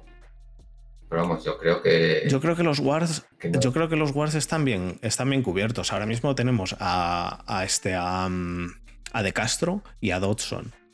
Yo creo que los guard no los tengo no los tengo como mal y, más pruebas en, el center el center tenemos a Finney que lo soltamos nosotros o lo cogisteis vosotros, lo habéis soltado vosotros y nos ha vuelto a nosotros. Pues bueno, eh, eh, vosotros quiero decir los Bengals. Eh, eh, el eh, Finney, pues me parece que debería, debería no estar ahí, pero bueno, le han cogido, me imagino que. No, me acuerdo el contrato, pero me imagino que no sería por mucho.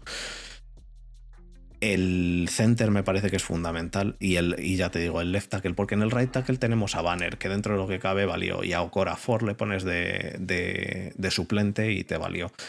Pero en el left tackle necesitas a un left tackle pro y más si vas a jugar con Ben, el cual sabes que le tienes que dar tiempo. Este año ha estado soltando el balón Ben en una media me parece que era de 2,5 o menos segundos. Eso quiere decir que de cada pase que hace de 10 segundos, que alguno hace, hace 4 o 5 de un segundo, quiero decir, que, no le da tiempo a tocar siquiera el balón. O sea, cuando yo juego al fútbol americano, que no he jugado mucho, pero con colegas y tal, pasándonos el balón, solo pensar en coger el balón y soltarlo en un segundo, no, te da tiempo ni a pensar. Ya, ya, han pasado tres. Exacto. sí. Exacto. y además, a Ben le, encantaba lo de bailar en el pocket, eh, sorteando jugadores, le encantaba. Pero es que. Y esperar hasta el último segundo para soltar el balón, aunque se llevara la toña. Por, cierto, Mitchell, eh, Flaco ha firmado con los Eagles. Los Eagles, ya lo he visto. Acaba de firmar, o eso acaban de decir. Fly, Eagles, fly. el límite es el cielo. Así que bueno. Es... Qué grande yo. Acaba jugando, ¿eh? Ojo, yo. A mi Hearts. Yo tengo la camiseta de flaco, ¿eh? de, yo tengo la camiseta de flaco, de cuando jugaron la Super Bowl contra los Niners, porque yo era, bueno, era y sigo siendo anti-Niner y a Borja que le den por culo. no, En, su, día, en su día es que, es que a mí Kaepernick no me gustaba nada. Y, y me cogí la camiseta de flaco y, y ahí está, que tenéis un anillo de flaco. Yo siempre he dicho que, los playoffs de Flaco ojo. Son, los, son los mejores playoffs que yo le he visto a un quarterback en mi vida. Ojo, ojo. Pero bueno. Mira, discutible con, con, lo que ha hecho con Tom Brady este año, ¿eh? Sí, ahí, ahí. Por estadística y por manejo, pero, pero es verdad, fue increíble. Si es que se ganó el contrato en cuatro años, o sea, cuatro partidos. Porque tampoco es que fuéramos un, equipo de, 14 victorias, ni mucho menos, ¿sabes? Durante la temporada regular, pero es que lo hizo ahí. Lo que pasa que después de eso se acabó. y os hizo. Bueno, eh, yo eso, eso y saqué un día, en su, en su día, un, programa ya hablando con, con Alberto. Eh, lo que pasa creo que era para sus suscriptores y tal, pero bueno, que me sacáis la espinita de, defender un poco más a Flaco de lo que parece. Porque es, es muy difícil encontrar un, un quarterback eh, que te dé una estabilidad en, tu franquicia. Evidentemente no voy a defender a Flaco como, como élite, ¿no? Siempre me voy a reír de eso, pero con Flaco, antes de Flaco y después de Flaco, se siguió entrando en playoff. O sea, mm. que es un jugador que era suficiente. Lo que pasa que a raíz de, la Super Bowl se empiezan a perder una serie de jugadores, como Anquan Bolding, como son jugadores muy importantes que después se puedan más a, mm. jugar con, los Niners precisamente. Y cuando, cuando subes mucho no puedes mantenerlo y tienes que bajar el nivel, son cojones. Pero no culparía a Flaco de todo, aunque tampoco creo que se ganara por, solo por eso, evidentemente. Pero bueno. Pues A ver, hay preguntas de los estilos que te que Una que te han hecho en YouTube eh, te ha dicho que sí crees que van a subir o se van a quedar en el 24. Yo, yo diría, o sea, yo, yo querría que subieran. No creo que suban. Eh, les, les cuesta mucho siempre subir. La última vez que subieron fue cuando subieron a por Devin Bush. Es que yo les tengo, les tengo, mucho, les tengo mucho miedo. Tengo mucho miedo ahora mismo a, este, ¿cómo se llama? Eh, al, al general manager. Eh, ¿Cómo se llamaba? se me ha ido el nombre. Fer y sus lagunas. Eh, sí, yo y mis lagunas. Joder, se me ha ido el nombre y lo necesito ver. Eh, Kevin Colbert. Colbert, Colbert, Colbert. Vale. sí, a Colbert. le tengo mucho miedo porque es que le veo subiendo y, cogiendo un running back y, no me hace ni puñetera gracia. Entonces. bueno, la vez de Devin Bush se subió bien subido. La, de, la vez de Devin Bush se subió bien, muy bien subido. Pero, pero veo dos opciones ahí. Si suben a por un offensive tackle, o sea, por un left tackle, me parecería perfecto. Eh, de hecho, es que, es que yo daba rondas bajas, o sea, rondas eh, cuarta ronda, quinta ronda. Las tres primeras rondas creo que son necesarias para, para coger a un, a un left tackle y para coger por lo menos a un buen running back. Pero es que yo creo que un buen running back te llega a la, a la tercera ronda y a ser posible un center. Luego ya te queda eh, defensa, ¿vale? Y bueno, y un Titan, sí, pero, pero no hay tantos picks buenos. Entonces, pero yo le tengo mucho miedo a que suban y que se cojan a un linebacker de nuevo, que no hace falta, o que suban y que cojan algo que no sea necesario. Y, y yo he oído...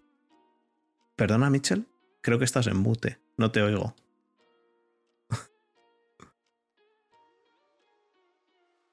A ver. No te oigo. No te oímos. no te oímos. Entonces, mm, para mí, eh, el, el, tema de Colbert, pero bueno, Colbert es el motivo de que siga Tomlin ahí también. Así que eh, eh, nos dice Marco que Colbert es un buen scouter, pero que va en el pack de Tomlin. A mí lo que me da miedo es que tiren a por un running back, que ya he visto gente diciendo de subir a por un running back. Bueno, hemos tenido unos pequeños problemas técnicos de, un ratito y Desma ha desaparecido. Eh, se, nos ha, se, nos ha, ido el programa entero, así que, así que continuamos. tendré que hacer, habrá los que estáis viendo esto en YouTube eh, o lo estáis oyendo, ha habido un fundido, así que bueno, vamos a continuar. Me decías, eh, Mitchell, que tenías una explicación de por qué no vamos a subir. Ya digo, yo temo el subir. Una teoría, una teoría. Temo el subir a por algo que no necesitamos. A ver. Vale, mi teoría va, más por el futuro del equipo. Eh, pase lo que pase, sea con Big Ben o sea con un quarterback nuevo, evidentemente la línea la tenéis que reforzar. Entonces, que vais a coger un tackle, me parece que además hay como cinco tackles, ¿no? Que parece que pueden tener nivel más o menos de primera ronda. Entonces, eh, no salir en una primera ronda, en esta primera ronda de este año con un tackle me parecería eh, un error por parte de los estilos. Sobre todo porque lo que estás hablando de Villanueva no se le va a renovar y creo que, ha sido una de las fortalezas del equipo siempre y, al final los ataques se construyen desde ahí. Entonces, eh, tú no puedes pretender darle a, Big Ben dos o tres años más, porque me gustaría, si lo puedes explicar rápido, porque no sé cómo vais de cap, pero evidentemente el contrato de, Big Ben era un problema y se ha subsanado. Lo que no sé es cómo os va a influir en el futuro. O sea, no sé si, es muy evidente que el año que viene no va a ser quarterback de, de vuestro equipo o no, o no lo es. No lo sé porque no sé cómo está estructurado el, el, contrato. Pero sea como fuere, si el año que viene no es, no es eh, eh, Big Ben, yo en Rudolf mm, creo que ya ha demostrado que no. Y, y Haskin, pues casi que te diría que también. Entonces, eh, teniendo que ir el año que viene a por, un, quarterback, eligiendo tan abajo como estáis, eh, no merece la pena subir, perder draft, capital de draft del año que viene. Imagináis que quedas el 10 del draft del año que viene. Porque no tenéis una temporada muy buena este año porque Vive no funciona, pero tenéis una defensa suficiente como para no hacer el ridículo. Entonces acabáis en el top 12, vamos a poner del draft. Pues si tú mantienes capital de draft para el año que viene, es mucho más fácil que podáis subir a un 4, un 5 y coger el próximo quarterback de futuro. Entonces, malgastar cap cuando el equipo está hecho para ganar aquí y ahora, eh, creo que no tiene mucho sentido. Incluso al revés, vería más que incluso cayerais un poco y porque mm, algún tackle de los buenos os va a seguir cayendo aunque eligierais el 30. Yo, yo te digo, yo no creo, bueno, lo primero, no creo que, vayamos a elegir el 10. Yo creo que, este equipo con esta defensa no va a estar para, para estar en el top 10 del draft. Eh, creo que, el equipo, eh, a pesar de a pesar de ser de, no ser no, no, pero me refiero si Big Ben se rompiera y no, ¿sabes? El, equipo incluso, no, Incluso si Big Ben se rompiera, por eso he dicho esta defensa. Creo que la defensa es capaz, es capaz de mantenerte y, lo ha sido durante los dos últimos años, porque los dos últimos años creo que la, ofensiva de los Steelers ha sido entre, entre mala y un chiste. Eh, hemos, eh, nos hemos mantenido donde nos hemos mantenido gracias a la, a la defensa. Así que yo soy de la opinión de que Ben no debería seguir principalmente porque no, sirve de nada este año. No, no, creo que este año haya un equipo como para que con Big Ben lleguemos a la Super Bowl. Eh, entonces por eso yo no, no soy partidario de continuar con Big Ben. Creo que la reconstrucción es clara. Eh, tener a Big Ben este año significa que el año que viene vamos a pagar, porque este año no, no vamos a pagar, eh, no vamos a pagar tanto. Eh, eh, bueno, nos dice Marco que habría que pagarle igual, no, nos, nos, vamos a gastar 21 millones más por mantenerle este año, 21 millones que no hace falta gastarse, en mi opinión. tiras con Haskins, tiras con quien sea, tiras con, con lo que sea te tiras a por Wilson, te, no sé, hay muchísimas opciones que no pasan por Big Ben. Eh, no creo, los Steelers no creo que sean un equipo que esté ahora mismo en una situación en la cual pueda meterse en un pick 1, 2, 3, 4 y 5 del draft para coger a un quarterback, ni este año ni seguramente el año que viene, debido a la defensa, que creo que es, que es bastante capaz como para no meterte en el pick 5. Eh, de hecho, mm, yo no sé cuándo fue la última vez, si es que han estado en el pick 5, pero en un pick top 5, pero... Seguro que sí, porque me parece que solo hay dos equipos que no han estado en el top, o es el top 3. Pero, vamos, hace mucho, mucho, seguro. Entonces, entonces eh, eh, lo de los. No, había que pagarle 21 millones, no, había que pagarle 19 millones si no jugaba y si, y si se le cortaba, no se le pagaban 21. Sí, pero con respecto al, año que viene, ¿Qué, influencia tiene el CAP? Hay muchos demonios. no sé, eh, ahora, mismo, ahora mismo está separado en tres años. Eh, pues depende. Si se, si se retira, eh, me imagino que se retirará a partir del 1 de junio, como hacen muchos, y que se repartirá en tres años. Pues son 21 millones menos algo que, sea, que se bajó, eh, repartido en tres años. No es mucho, pero es necesario, es mi duda. Es necesario realmente y más tener. Os quedan 10, Si se retira el año que viene, os quedan 10 millones de descartes si se retira el año que viene, nos quedan 10. Lo que pasa es que encima. O si le cortáis. Encima se retiraría a partir del 1 de junio, entonces serían 5 y 5. Entonces, dentro de lo que cabe, pues mm, llegas a, a, 5 millones, no es mucho. Pero es necesario, es la duda. Y realmente. Mm, yo habría ido a por un quarterback, pero habría ido a por un quarterback en vez de a por Devin Bush. La verdad, y estoy contento con Devin Bush pero creo que, creo que un quarterback hacía falta desde hacía tiempo. En el año ese que subimos al, al pick 10, habría subido a por un quarterback quizá un poco más o algo de eso. No me acuerdo qué quarterback salieron ese año, pero vamos, eh, yo... ¿Qué, draft es? ¿2019? Eh, Devin Bush fue en el 2019, sí. Fue hace dos años. No me, acuerdo, pero vamos, habría, habría subido en ese. El siguiente que sale, bueno, te vas a reír, pero el siguiente cuate va a salir fue Dwayne Haskins. pues mira, hemos subido a por él. Efectivamente, no salieron ninguno más en primera ronda. O sea, por encima salieron Kyle Murray, eh, Daniel Jones en el 6. No sé. y ya. Luego ya fue de un Llevo diciendo de que hay que coger un, quarterback desde hace, desde hace tiempo, porque Ben es el problema que tiene, eh, es, que, es que no es solo la edad, porque la edad la tienen otros, sino que además de esa edad se le nota que no puede, que no, no puede. Que está más acabado que la pasada. Exacto. y, los, y los pases que ha hecho este año, igual que el año pasado, todavía se aguantaba. Los pases que ha hecho este año no, no han dado. Entonces, Big Ben es Dios en Pittsburgh, nos dice Marco. Sí, es cierto. Big Ben ha sido Dios en Pittsburgh. Eh, una diva, sí. Pero Big Ben no es el Big Ben de hace cinco años. Ni, ni de lejos. Entonces, eh, tener, tener eso. Y, yo te digo que después de haber visto este año la línea, creo que aparte de que la línea no ha sido buena, parte de, ese no ser buena es la protección que se ha hecho de Ben. La protección que ha hecho la línea de Ben, la sobreprotección a Ben respecto a si tienes un quarterback el cual si le dan un golpe no pasa nada. Entonces, eh, no va, no, al final, debido a la reestructuración, no va a ser muy caro, vale. Pero es que yo no creo que sea necesario y es que no creo que nos vaya a llevar a una Super Bowl. Ah, ojalá me equivoque y al final del año diga, hostia, mira, Ben nos ha llevado a una Super Bowl. Pero lo, dudo muchísimo, muchísimo. Mira, le quiero, le quiero preguntar a, Gerard, viéndolo tú desde la división, ¿no? ¿Ves más factible que ganen la Super Bowl o que elijan en el top 3 del draft?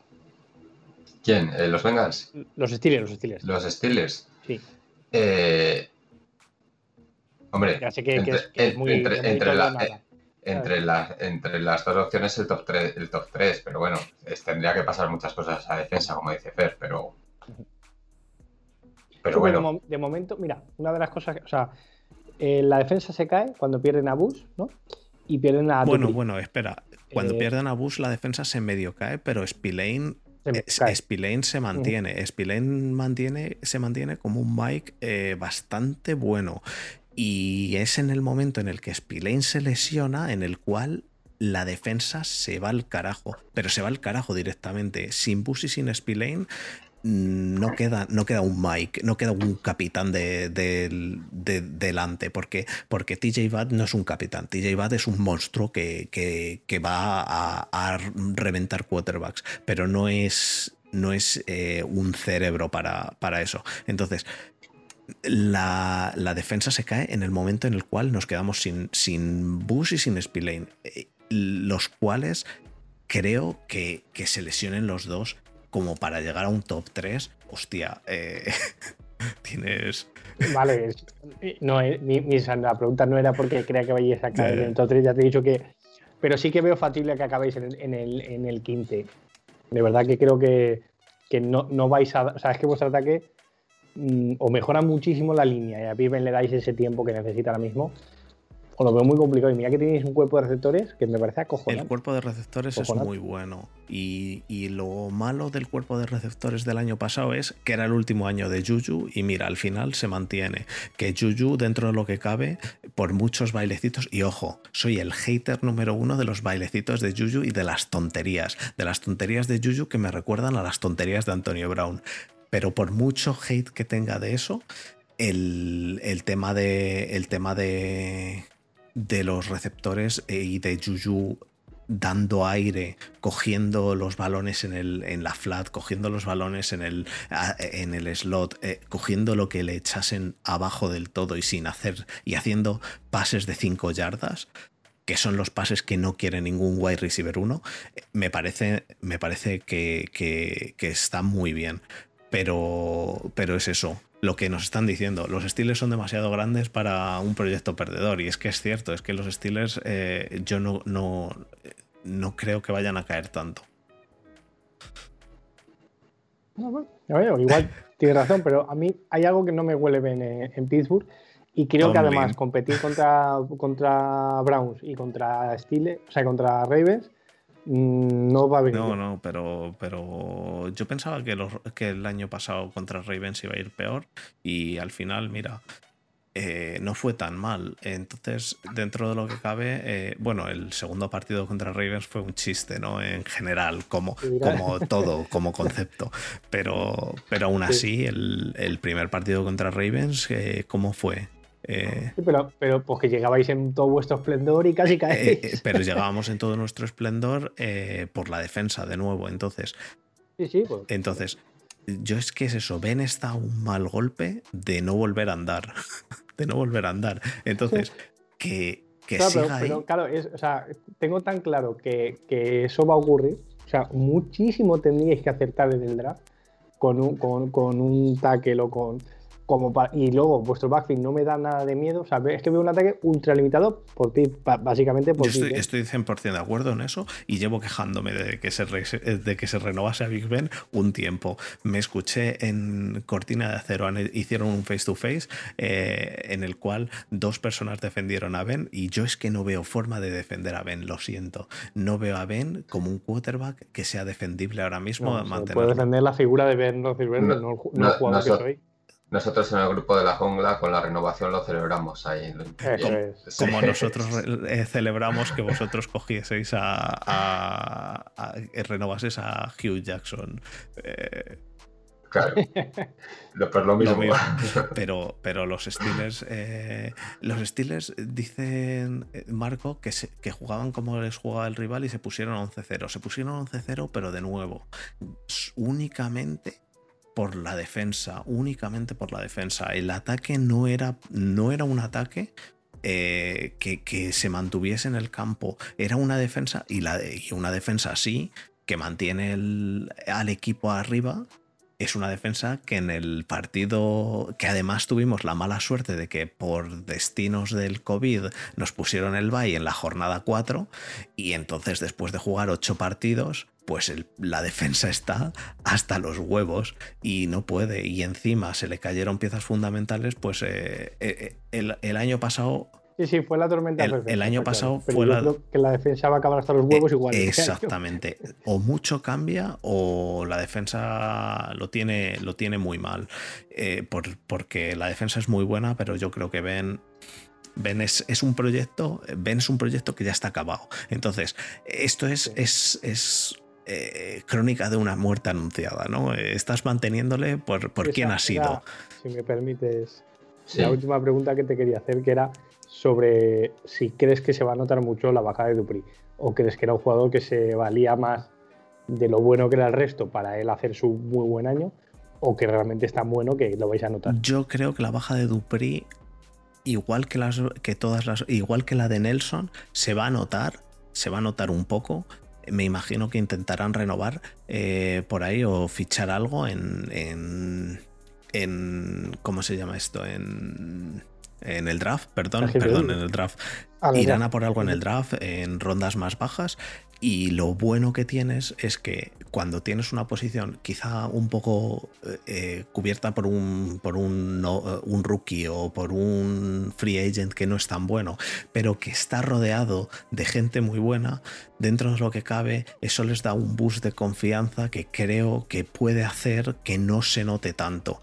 Eh, el equipo en defensa, en defensa tenemos, los Steelers han tenido un equipo el cual ha sido muy bueno en muchas piezas, es decir, no solo en ha sido muy bueno Fitzpatrick, no, ha sido muy bueno Fitzpatrick, ha sido muy bueno Bush, ha sido muy bueno TJ Watt, ha sido muy bueno Canjewar, ha sido muy bueno. Sí, pero corrígeme, corrígeme, pero no había una estadística que en los últimos dos años eh, los Steelers han sido el equipo que más presión ha metido al, al quarterback. O sea, llegar, eh, colapsar pockets, llegar a pockets y precisamente siendo tan agresivos eh, no, se puede notar el hecho de perder un jugador importante. Como sí, se, va a notar seguro, pero sigues teniendo a Hayward y, tienes, y sigues teniendo a, a TJ Watt. Eh, yo creo que el que más se notaría es TJ Watt. Eh, creo que TJ, creo que TJ Watt es, un, es, un, es, el jugador diferencial ahí. Igual que en, el, en los linebackers, el que más se nota es, es Devin Bush. El cambio de tener a Devin Bush a no tenerle es, es el día y la noche. Es, eso no, no, hay, no hay duda pero, pero obviamente a Dupri se, se, va a notar que no está. Pero la presión que mete Bad y que va a seguir metiendo Bad es muy gorda, igual que la presión que mete este em, Aaron, Donald, Aaron, Donald en los, en los Rams eh, eh, es, eh, es, es, un jugador que es determinante. Dupri, Dupri se vale de que a Bad le hacen dobles coberturas y, y Dupri tiene hueco, claro, si pero, pero es más fácil conseguir a un Dupri que a un Bat. Eso está Entonces, ¿vamos a notar la baja de Dupri? Seguramente. ¿Va a ser determinante la baja de Dupri? Mm, pues eh, habrá que ver a quién meten ahora. Eh, yo, yo obviamente preferiría tener a Dupri, pero no sé, pero esto es lo de siempre, es la, manta, ¿no? Lo que decimos, la manta. Entonces, a Dupri se nos tiene que ir. Entonces, pues si se nos va Dupri, pues habrá que ver, eh, porque Minka Fitzpatrick sigue ahí en la secundaria y Minka Fitzpatrick ha hecho un, huevazo de, de intercepciones gracias a Bat y gracias a Dupri. A ver qué pasa este año, pues a lo mejor eh, le dan, eh, hacen menos presión. Pero lo más importante para mí, para un equipo, es estar estabilizado, estar, estar balanceado.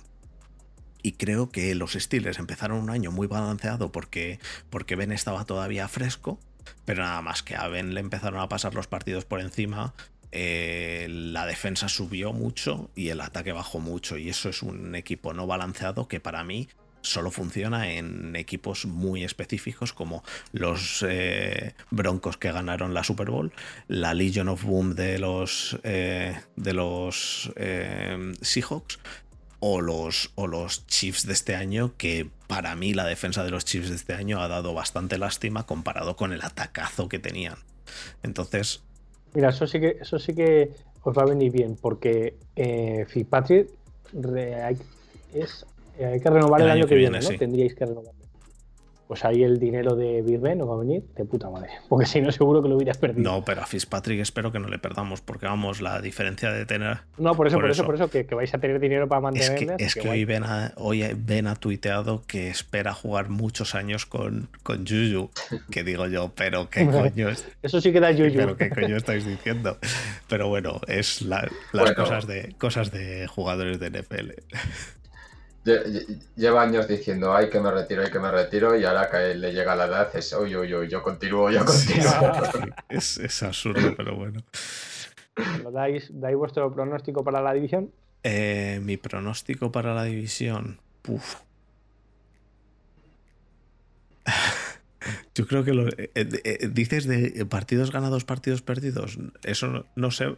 Más o menos, o menos. Falta que si quieres que veas, pero bueno, por lo menos el orden. El orden, el orden yo creo que va a ser los Browns, Steelers, Ravens y Bengals. Yo creo. ¿Tú qué crees, eh, Gerard? Eh, Gerard, perdón.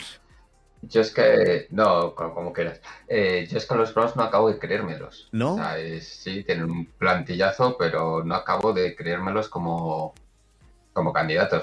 Todavía me lo tienen que demostrar. Yo creo que será, no digo que, vayan a ser los últimos de división, mucho menos. Yo creo que la división se la va a llevar Ravens, de nuevo. Y luego entre los tres, el siguiente es, eh, yo creo que Bengals notarán la mejoría de Burrow y la línea ofensiva. Y ahí veremos un poco el que menos la caga, el que menos, el que más suerte tenga con las lesiones. Ahí Ravens y luego los otros tres un poquito, supongo que los tengas más opciones para quedar últimos. Pero bueno, entre el, que tenga más suerte con las lesiones y. Sí, pero si, si acabaran todos al 100%, ¿qué plantilla te gusta más para el segundo? Para el segundo, por plantilla Browns, pero lo que pasa es eso, que de momento no acabo de creer. Browns, Browns, tiene una cosa que va a ser determinante este año, y es que vienen de ser los underdogs y este año ya se les exige. Y a ver, porque los underdogs de los Eagles, mira lo que hicieron, pero cuando te exigen, mm, la cosa cambia. Entonces, eso es lo que puede ser determinante. Para mí, por plantilla, los Browns estoy de acuerdo en que son los mejores con, con Desma. Eh, estoy de acuerdo con él. Eh, por cierto, eh, Gerard, has dicho que los, los Ravens de nuevo, pero los Ravens no ganaron este año. No, bueno, perdona, pero yo, yo, creo que, yo, creo que es el equipo más, más determinante de esta, de esta división. O sea, se ganaron hace, hace dos años y, y si me dices de enfrentarme a los Ravens el año pasado, a los Steelers del año pasado, sigo prefiriendo, me siguen dando más miedo los Ravens del año mm. pasado. No, eh, eh, que yo, yo sé que las lesiones son parte fundamental, pero, pero yo, yo es que es eso. Yo con los, con los Steelers, creo que con los Steelers sanos, con la defensa de los Steelers sana, yo creo que los Steelers están perfectamente como para, como para estar con 10 victorias o con 11 victorias pero sin ningún problema. Entonces, eh, eh, solo con la defensa. Si ajustan el ataque y consigo, consigo, vamos, consigo ver a Claypool como wide receiver 1, eh, me, parece que, pueden hacer, que pueden quedar como segundos de división. Pero es que es eso, esto es una apuesta a día de hoy sin haber pasado el draft. Es que es que he pasado mañana en el draft. Me cogen, en el draft me cogen a un running back y me cogen a no sé qué, y no me cogen línea. Y te digo, los Steelers eh, detrás de los Bengals. Entonces, pero bueno. Yo creo, yo creo que la defensa de los Steelers es élite de la liga, absoluta. Creo que la plantilla de los Browns es la mejor pero creo que el mejor equipo de la división es Ravens. Equipo. Mm. No hablo de jugadores, hablo de, lo que está ahí creado, ¿no? Rollo eh, lo que hay entre el entrenador y el quarterback y la sensación un poco de, continuidad de un mm. proyecto. Creo que sí que puedes, podemos mentalmente, si quieres, lo, ¿sabes? el equipo más fuerte. Y eso es algo que, que veo que en los Browns puede tirar la casa abajo. Así que yo también diría Baltimore primero, Brown segundo, Steelers tercero y Bengals. Lo que pasa que sí que sí que veo más cerca de los Bengals de acercarse más a los Steelers de lo que creéis. Es que no sé por qué, pero me olí, hay un tufillo ahí que, a ver, no, no, no, no le van a coger porque no creo que los Bengals consigan un 8-8, que sería algo que yo creo que los Steelers podrían acabar, 8-8-9-7. Pero creo que con 8-8-9-7 no te da para, ni para playoff ni, para, Este año con de nuevo teniendo eh, teniendo tres equipos de wildcard eh, es verdad, por ahí si, puede ser. Eh, si de nuevo las cosas están similares, eh, vamos, yo, yo creo, creo que la AFC Norte va a volver a ser una división bastante potente y creo que se pueden volver a llevar tres plazas de, de, playoffs. El, año pasado yo lo dije desde el principio, desde empezar a ver los partidos de los, de los tres, eh, de, de, Bengals no, pero de, los otros tres, de Steelers, de Browns y de Ravens, dije, yo creo que entran tres. No, ¿cómo van a entrar tres? Que los duelos divisionales, que se cruzan entre ellos, que yo dije, yo, yo es que creo que entran tres, eh, porque, porque tenemos uno más este año. Ahí entra uno más y al final, eh, ¿a quién, quién, quién, te entra si no? No, los Patriots, van a entrar los Patriots, porque son los Patriots de Belichick. No sé. Y al final, mira, entraron, entraron los tres. Yo, yo este año. Sí, yo lo dudo mucho. Yo este año no lo sé, eh, no lo sé, pero para mí el punto de, de inflexión es, es el, draft. ¿Qué cogen en el draft? Si no, si no refuerzan el left tackle, me parece que, vamos, te puedo decir que a lo mejor hasta los Steelers quedan los últimos y que están tanqueando de, de, de de oficina. Pues no, acabas de decir que solo con la defensa se puede competir. Hombre, no lo tires por tierra tu argumento. Con la defensa se puede competir, pero te digo tanqueando de oficina. De si no cogen un ah, left tackle, si no cogen un left tackle, están haciéndolo a posta, quiero decir. Claro, pero ¿tú, crees que se puede tanquear de oficina haciendo esta reestructuración por Viven, siendo tan agresivos por Minka? no deberían, pero es que yo de, yo de, Tomlin. Ahí, es donde creo que, que Tomlin no lo permitiría. Pero es que Tomlin me parece un imbécil. ¿En serio? Pues Tomlin, es un entrenador ultra infravalorado. Pues y precisamente lleváis muchísimos años. Muchísimos años me refiero. ¿Cuántos años lleva Tomlin en el equipo? No lo sé, muchísimos. Eh, todos. ¿Cuántas veces ha estado fuera de playoff? Pero eh, sí, pero llegar a playoff y no ganar nada. Eh, ¿Cuántas veces ha ganado? ¿y cuánto ganó? ¿Cuántas veces ha llegado a final de, conferencia? No sé, dos, tres. Ya, pero el resto de los equipos están igual. O sea, es los Broncos, los Colts de, Peyton Manning, es a, los... a los Patriots, los demás. Pero. A Steelers y Ravens son los únicos que, quitando a Patriots, eh, han, estado más o menos, ¿sabes? Llegando ahí en, este siglo, me refiero. Los demás han ido dos que llegan, dos que se caen. Mira, los Jaguars de repente llegan ahí, ahora están eligiendo el número uno del draft, y pum, pum, pum, pero mantenidos en el tiempo por eso llevan tantos años, Ravens y, Steelers. Yo creo que, Tomlin es un El que Tomlin no ha tenido temporadas negativas y todo eso, a mí me da igual. Yo lo de Tomlin, sus, sus últimos años, es que no, es que no, no. Y creo, creo, es, eh, eh, creo que Tomlin eh, no sigue siendo el Tomlin de, de hace tiempo yo era de los que quería que se quedase Arians, que luego lo hizo mejor o peor y al final mira, pero, pero es que es que no puedo con Tomlin. Yo lo siento mucho, soy, soy anti-Tomlin. Yo, mira, ¿sabes dónde se verá esto? Que es difícil también, pero el día que Tomlin falte, veremos si él coge un equipo medio y lo vuelve a subir o lo hace ser competitivo, es cuando lo echará de menos. No digo que, a lo mejor cogéis otro y os hace campeones. Pues, la duda. Pero creo que ese tipo de entrenador se. El, tema, el tema es a quién coges si no tienes a Tomlin. Pero ese, esa pregunta la tienes con todos. Y si no tienes a Adam Case, ¿a quién coges? Pues a cualquiera, porque mejor que cualquiera. Adam Case, cualquiera. Y si no tienes a este a Gruden, pues igual. Pues yo con Tomlin, yo a Tomlin ya le habría dado la última oportunidad. Incluso eh, te puedo decir, en el podcast de Cortina de Acero tienen un face to face también de Tomlin, en el cual el que defiende a Tomlin dice que le daría una última oportunidad. Porque a pesar de, eh, quiero decir, lo de este año de Tomlin, de llegar y perder contra los Browns, eh, vamos, que te metan cuatro touchdowns en, un, en, un, en una mitad, o sea, en un cuarto. Eh, eso no se puede ni consentir. Las decisiones de, de, de, cuartos downs no se pueden consentir. Un montón de cosas me parece que están muy mal planteadas. Y parte de la culpa la tenía Finley eh, el eh, eh, Fitchner, perdón, que se me ha ido. Fitchner, el, offensive coordinator, pero parte de la culpa la tiene Tomlin. A mí y, me dicen, no, es que hay que pensar, hay que pensar que Tomlin con Antonio Brown y con Bell, mm, pero Bell no era un liante. Bell no era un liante. No, pero, pero, pero me gustaría ver cuántos entrenadores pierden a Antonio Brown y a Livion Bell y sigan manteniendo a su equipo en y con victoria, ¿sabes? Con, temporadas, no sé, me, parece un tío que, que, domina el vestuario. Y eso hace siempre competir a los estilos. Mm. Que a lo mejor no es suficiente y no dais el último punch y no ganáis, como dices tú, bueno, pero Viven tiene dos anillos. Sí, sí, sí. Y unos pero, pero igual que Viven ya se le ha acabado, él se le ha pasado, creo que, Creo que Tomlin también se lo ha pasado. Y este año se ha visto claramente. Y, el fichaje de Fitchner eh, también fue un fichaje que no debía de haber existido. Y, y Butler, Marcon Butler como defensive coordinator, creo que no debe ser defensive coordinator. De hecho, creo que la defensa de los Steelers es, mm, es lo que es a pesar de Malcolm Butler. Entonces, eh, no sé. Pero bueno, son mis eh, hateos personales. Veremos cuando se acabe lo que pasa. Bueno, chicos, pues eh, son las. es la una ya, así que.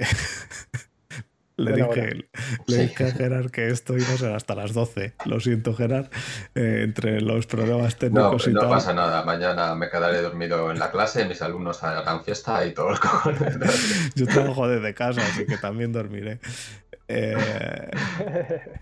Eh, Marco nos pregunta o nos dice que, que, me olvido de la filosofía de Pittsburgh, que, los, que cuántos head coaches de Pittsburgh hay. Eh, sí, es cierto, es cierto, pero hay un momento en el cual se quitó a Cower y hay un momento en el cual le va a tocar a Tomlin y yo creo que a Tomlin le toca desde, desde Arians, le tocaba, pero bueno, le tenemos y hay que aguantar. Así que nada, chicos, pues vamos a pasar al cierre y recuerdo formas de contacto y todo eso y nos vamos.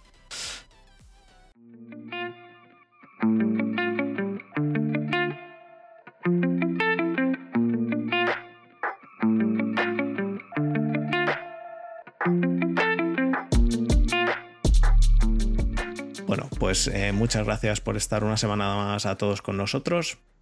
Perdón por la interrupción a los que nos han seguido en YouTube y en Twitch eh, la interrupción esta de, Discord se ha, caído, así que no hemos, lo hemos tenido que arreglar y se nos ha ido Desma. Eh, como sabéis, formas de contacto y todo eso las pondré en la descripción del vídeo de YouTube que mañana, eh, mañana o pasado, eh, porque va a ser un vídeo largo, lo subiré a YouTube el, el, contenido este y lo subiré al podcast. Y muchísimas gracias a ambos, muchas gracias Mitchell, muchas gracias Gerard por estar con nosotros. Eh, y, muchísimas gracias, un placer, ¿eh? Cuando queráis. pues, para. Eh, últimamente nos, nos, gusta invitar a gente. El podcast estamos tratando de darle un boost de nuevo porque lo teníamos bastante. Eh, dormitando y ahora estamos invitando a gente y tal y, está, está siendo bastante divertido. Así que, así que eso, muchas gracias y trataremos de invitaros alguna vez más. Eh, os contactaremos y, cuando queráis. Y os tendremos por aquí. Así que nada, chicos, muchas gracias y hasta, hasta la semana que viene a todos. Un abrazo. Hasta luego.